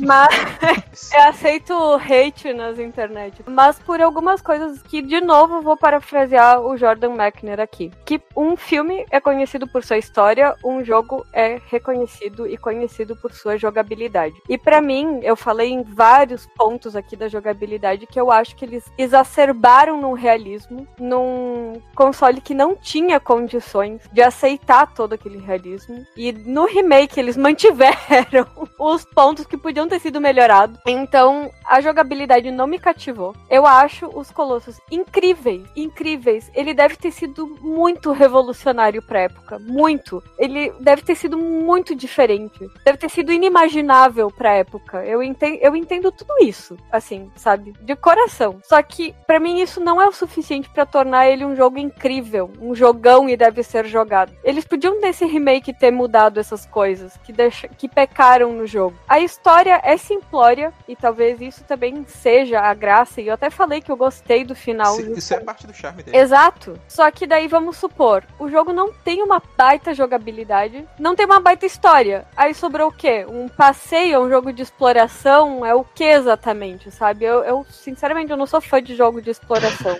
eu prefiro um simulador, então. Simulador de matador de colosso aí. É. É, é. Não, Simulador não. de cara que tá andando com uma espada roubada e vai matar os colossos. É, isso aí não tá na minha lista de simuladores, não. É por isso que eu dou uma nota tão simples. Até porque, realmente, pra mim a trilha tá deslocada e agora eu vou ter que ouvir a trilha original pra ver se é, se é real. Acho que vale a pena dar uma olhada. É, dá- vale a pena dar uma conferida na trilha fora do jogo, assim, pra ver se, se essa percepção ela se mantém. Porque às vezes, né, no, do momento ali do sangue quente, a, a impressão ela é diferente, né? É, vi de comentários que eu fiz, por exemplo, lá no nosso episódio do Street Fighter. Eu não gostava da trilha do jogo até dar um pouco mais de atenção pra ela. né? Mas é isso, continua ali. É, não, porque, quer dizer, a, pra mim a trilha, ela é incrível. Ela só tá em momentos deslocados do jogo. Então, ela seria uma baita trilha. Qual é o teu selo, criatura? Eu vejo você. Não, é... o meu selo vai ser bonitinho, mas ordinário, com notas de me decepcionou muito. Ousado, senhora. Muito bem, muito bem. Estou triste, mas. É, cada um tem direito aí a seu disclaimer. Vamos Não, ver, então. cada um tem aquele- direito a aquele estar errado. DJ, decepcionado, mas já esperava, né? Já esperava, já esperava. Ou, ou como, como tu diria, DJ, todo mundo tem direito a estar errado. Exatamente, É, exatamente. se aplica, acho que se aplica aí. Me vez, salva aí, doutor. Tá, eu costumo fazer o, o perfil mais moderado, né, assim, na- nas nossas gravações, né, tipo, eu não sou o cara que, meu Deus, me c***, Mitueda, mas também não, não vou pender pro, pra, pra colocação da Lilian. Mas, é, Eu ia dizer, será esse- que eu ouvi o que eu ouvi, mas eu vou deixar por assim. Não, deixa que eu edito essa parte. Mas, ó.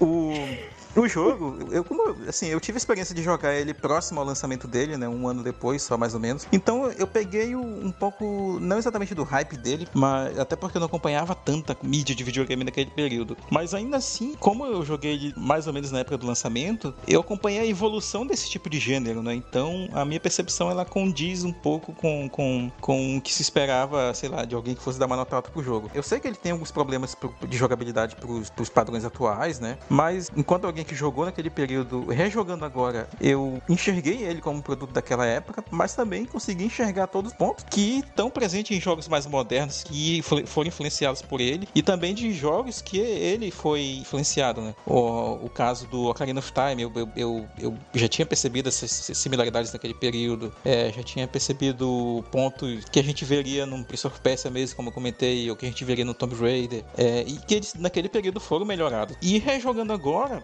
esses problemas eles não foram tão assim, não influenciaram tanto assim pra, pra minha nota final. Acho que eu vou deixar aqui um, um jogão e deve ser jogado, né? Com algumas notas assim de, de aspectos que poderiam ter, ter, sido melhorados no remake, né? Como Lili comentou.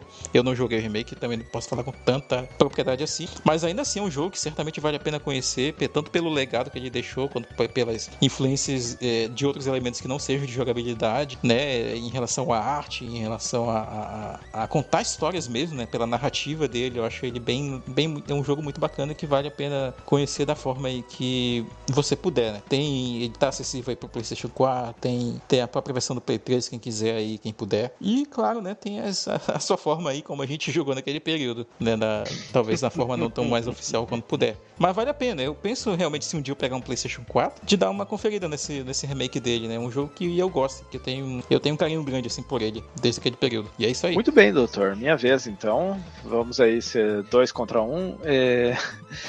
eu vou ser sucinto, né? Eu acho que é um jogão e tem que ser jogado. É um jogo, assim, muito à frente do seu tempo, vamos dizer, muito inovador para sua época.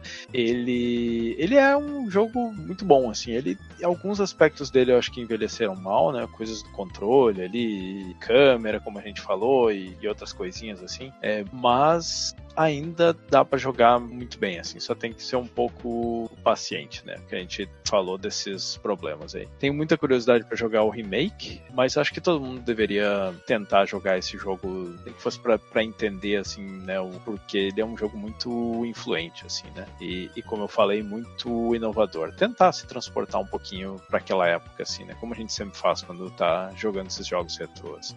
Mas é isso, jogão e tem que ser jogado, joguem e acabou por hoje, né? Vamos lá, falou!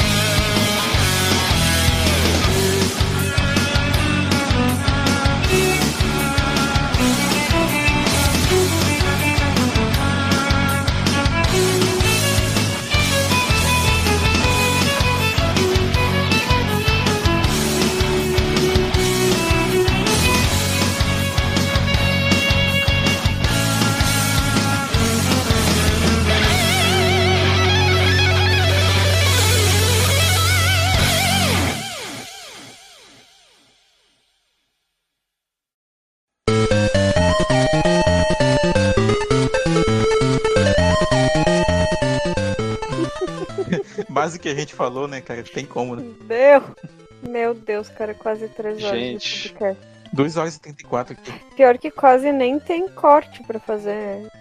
A menos que me é verdade. podarem. Ah, isso, isso é fácil, Lilian. Mentira. Mas olha. Ok, Contar todas as partes que a Lilian fala, assim, e aí vai ficar com uma hora. Todas as cri... Tirando as críticas, fica com uma hora facinho, facinho.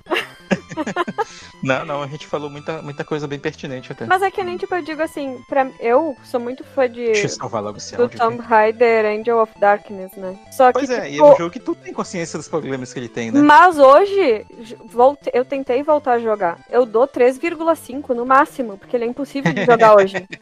Tem remake, ele é impossível, não tem? Aham. Gente, eu não consegui nem pular da primeira parte do jogo. É impossível. Impossível, não, não existe. Eu, eu ia comentar isso, mas já tava ficando muito extenso, né? Que, tipo assim, se, se a gente for pegar pra jogar muitos desses jogos, do começo ali do PlayStation 2 da- da- até ali é, os idos de 2006, 2007, a gente vai. Não vai exatamente se decepcionar, mas, mas a gente vai ter muitas surpresas um pouco ruins, né? Porque muita coisa datou daquele período. Porque foi uma transição, né? do- dos padrões do que a gente via no PlayStation 1, que era uma jogabilidade travada, bem simplória até hoje em dia, pro que a gente foi ter no, no- a partir do Play 3 pra cá, né? Aquele Com sistema de certeza. jogabilidade mais moderno. E, e eles estavam se adaptando, né?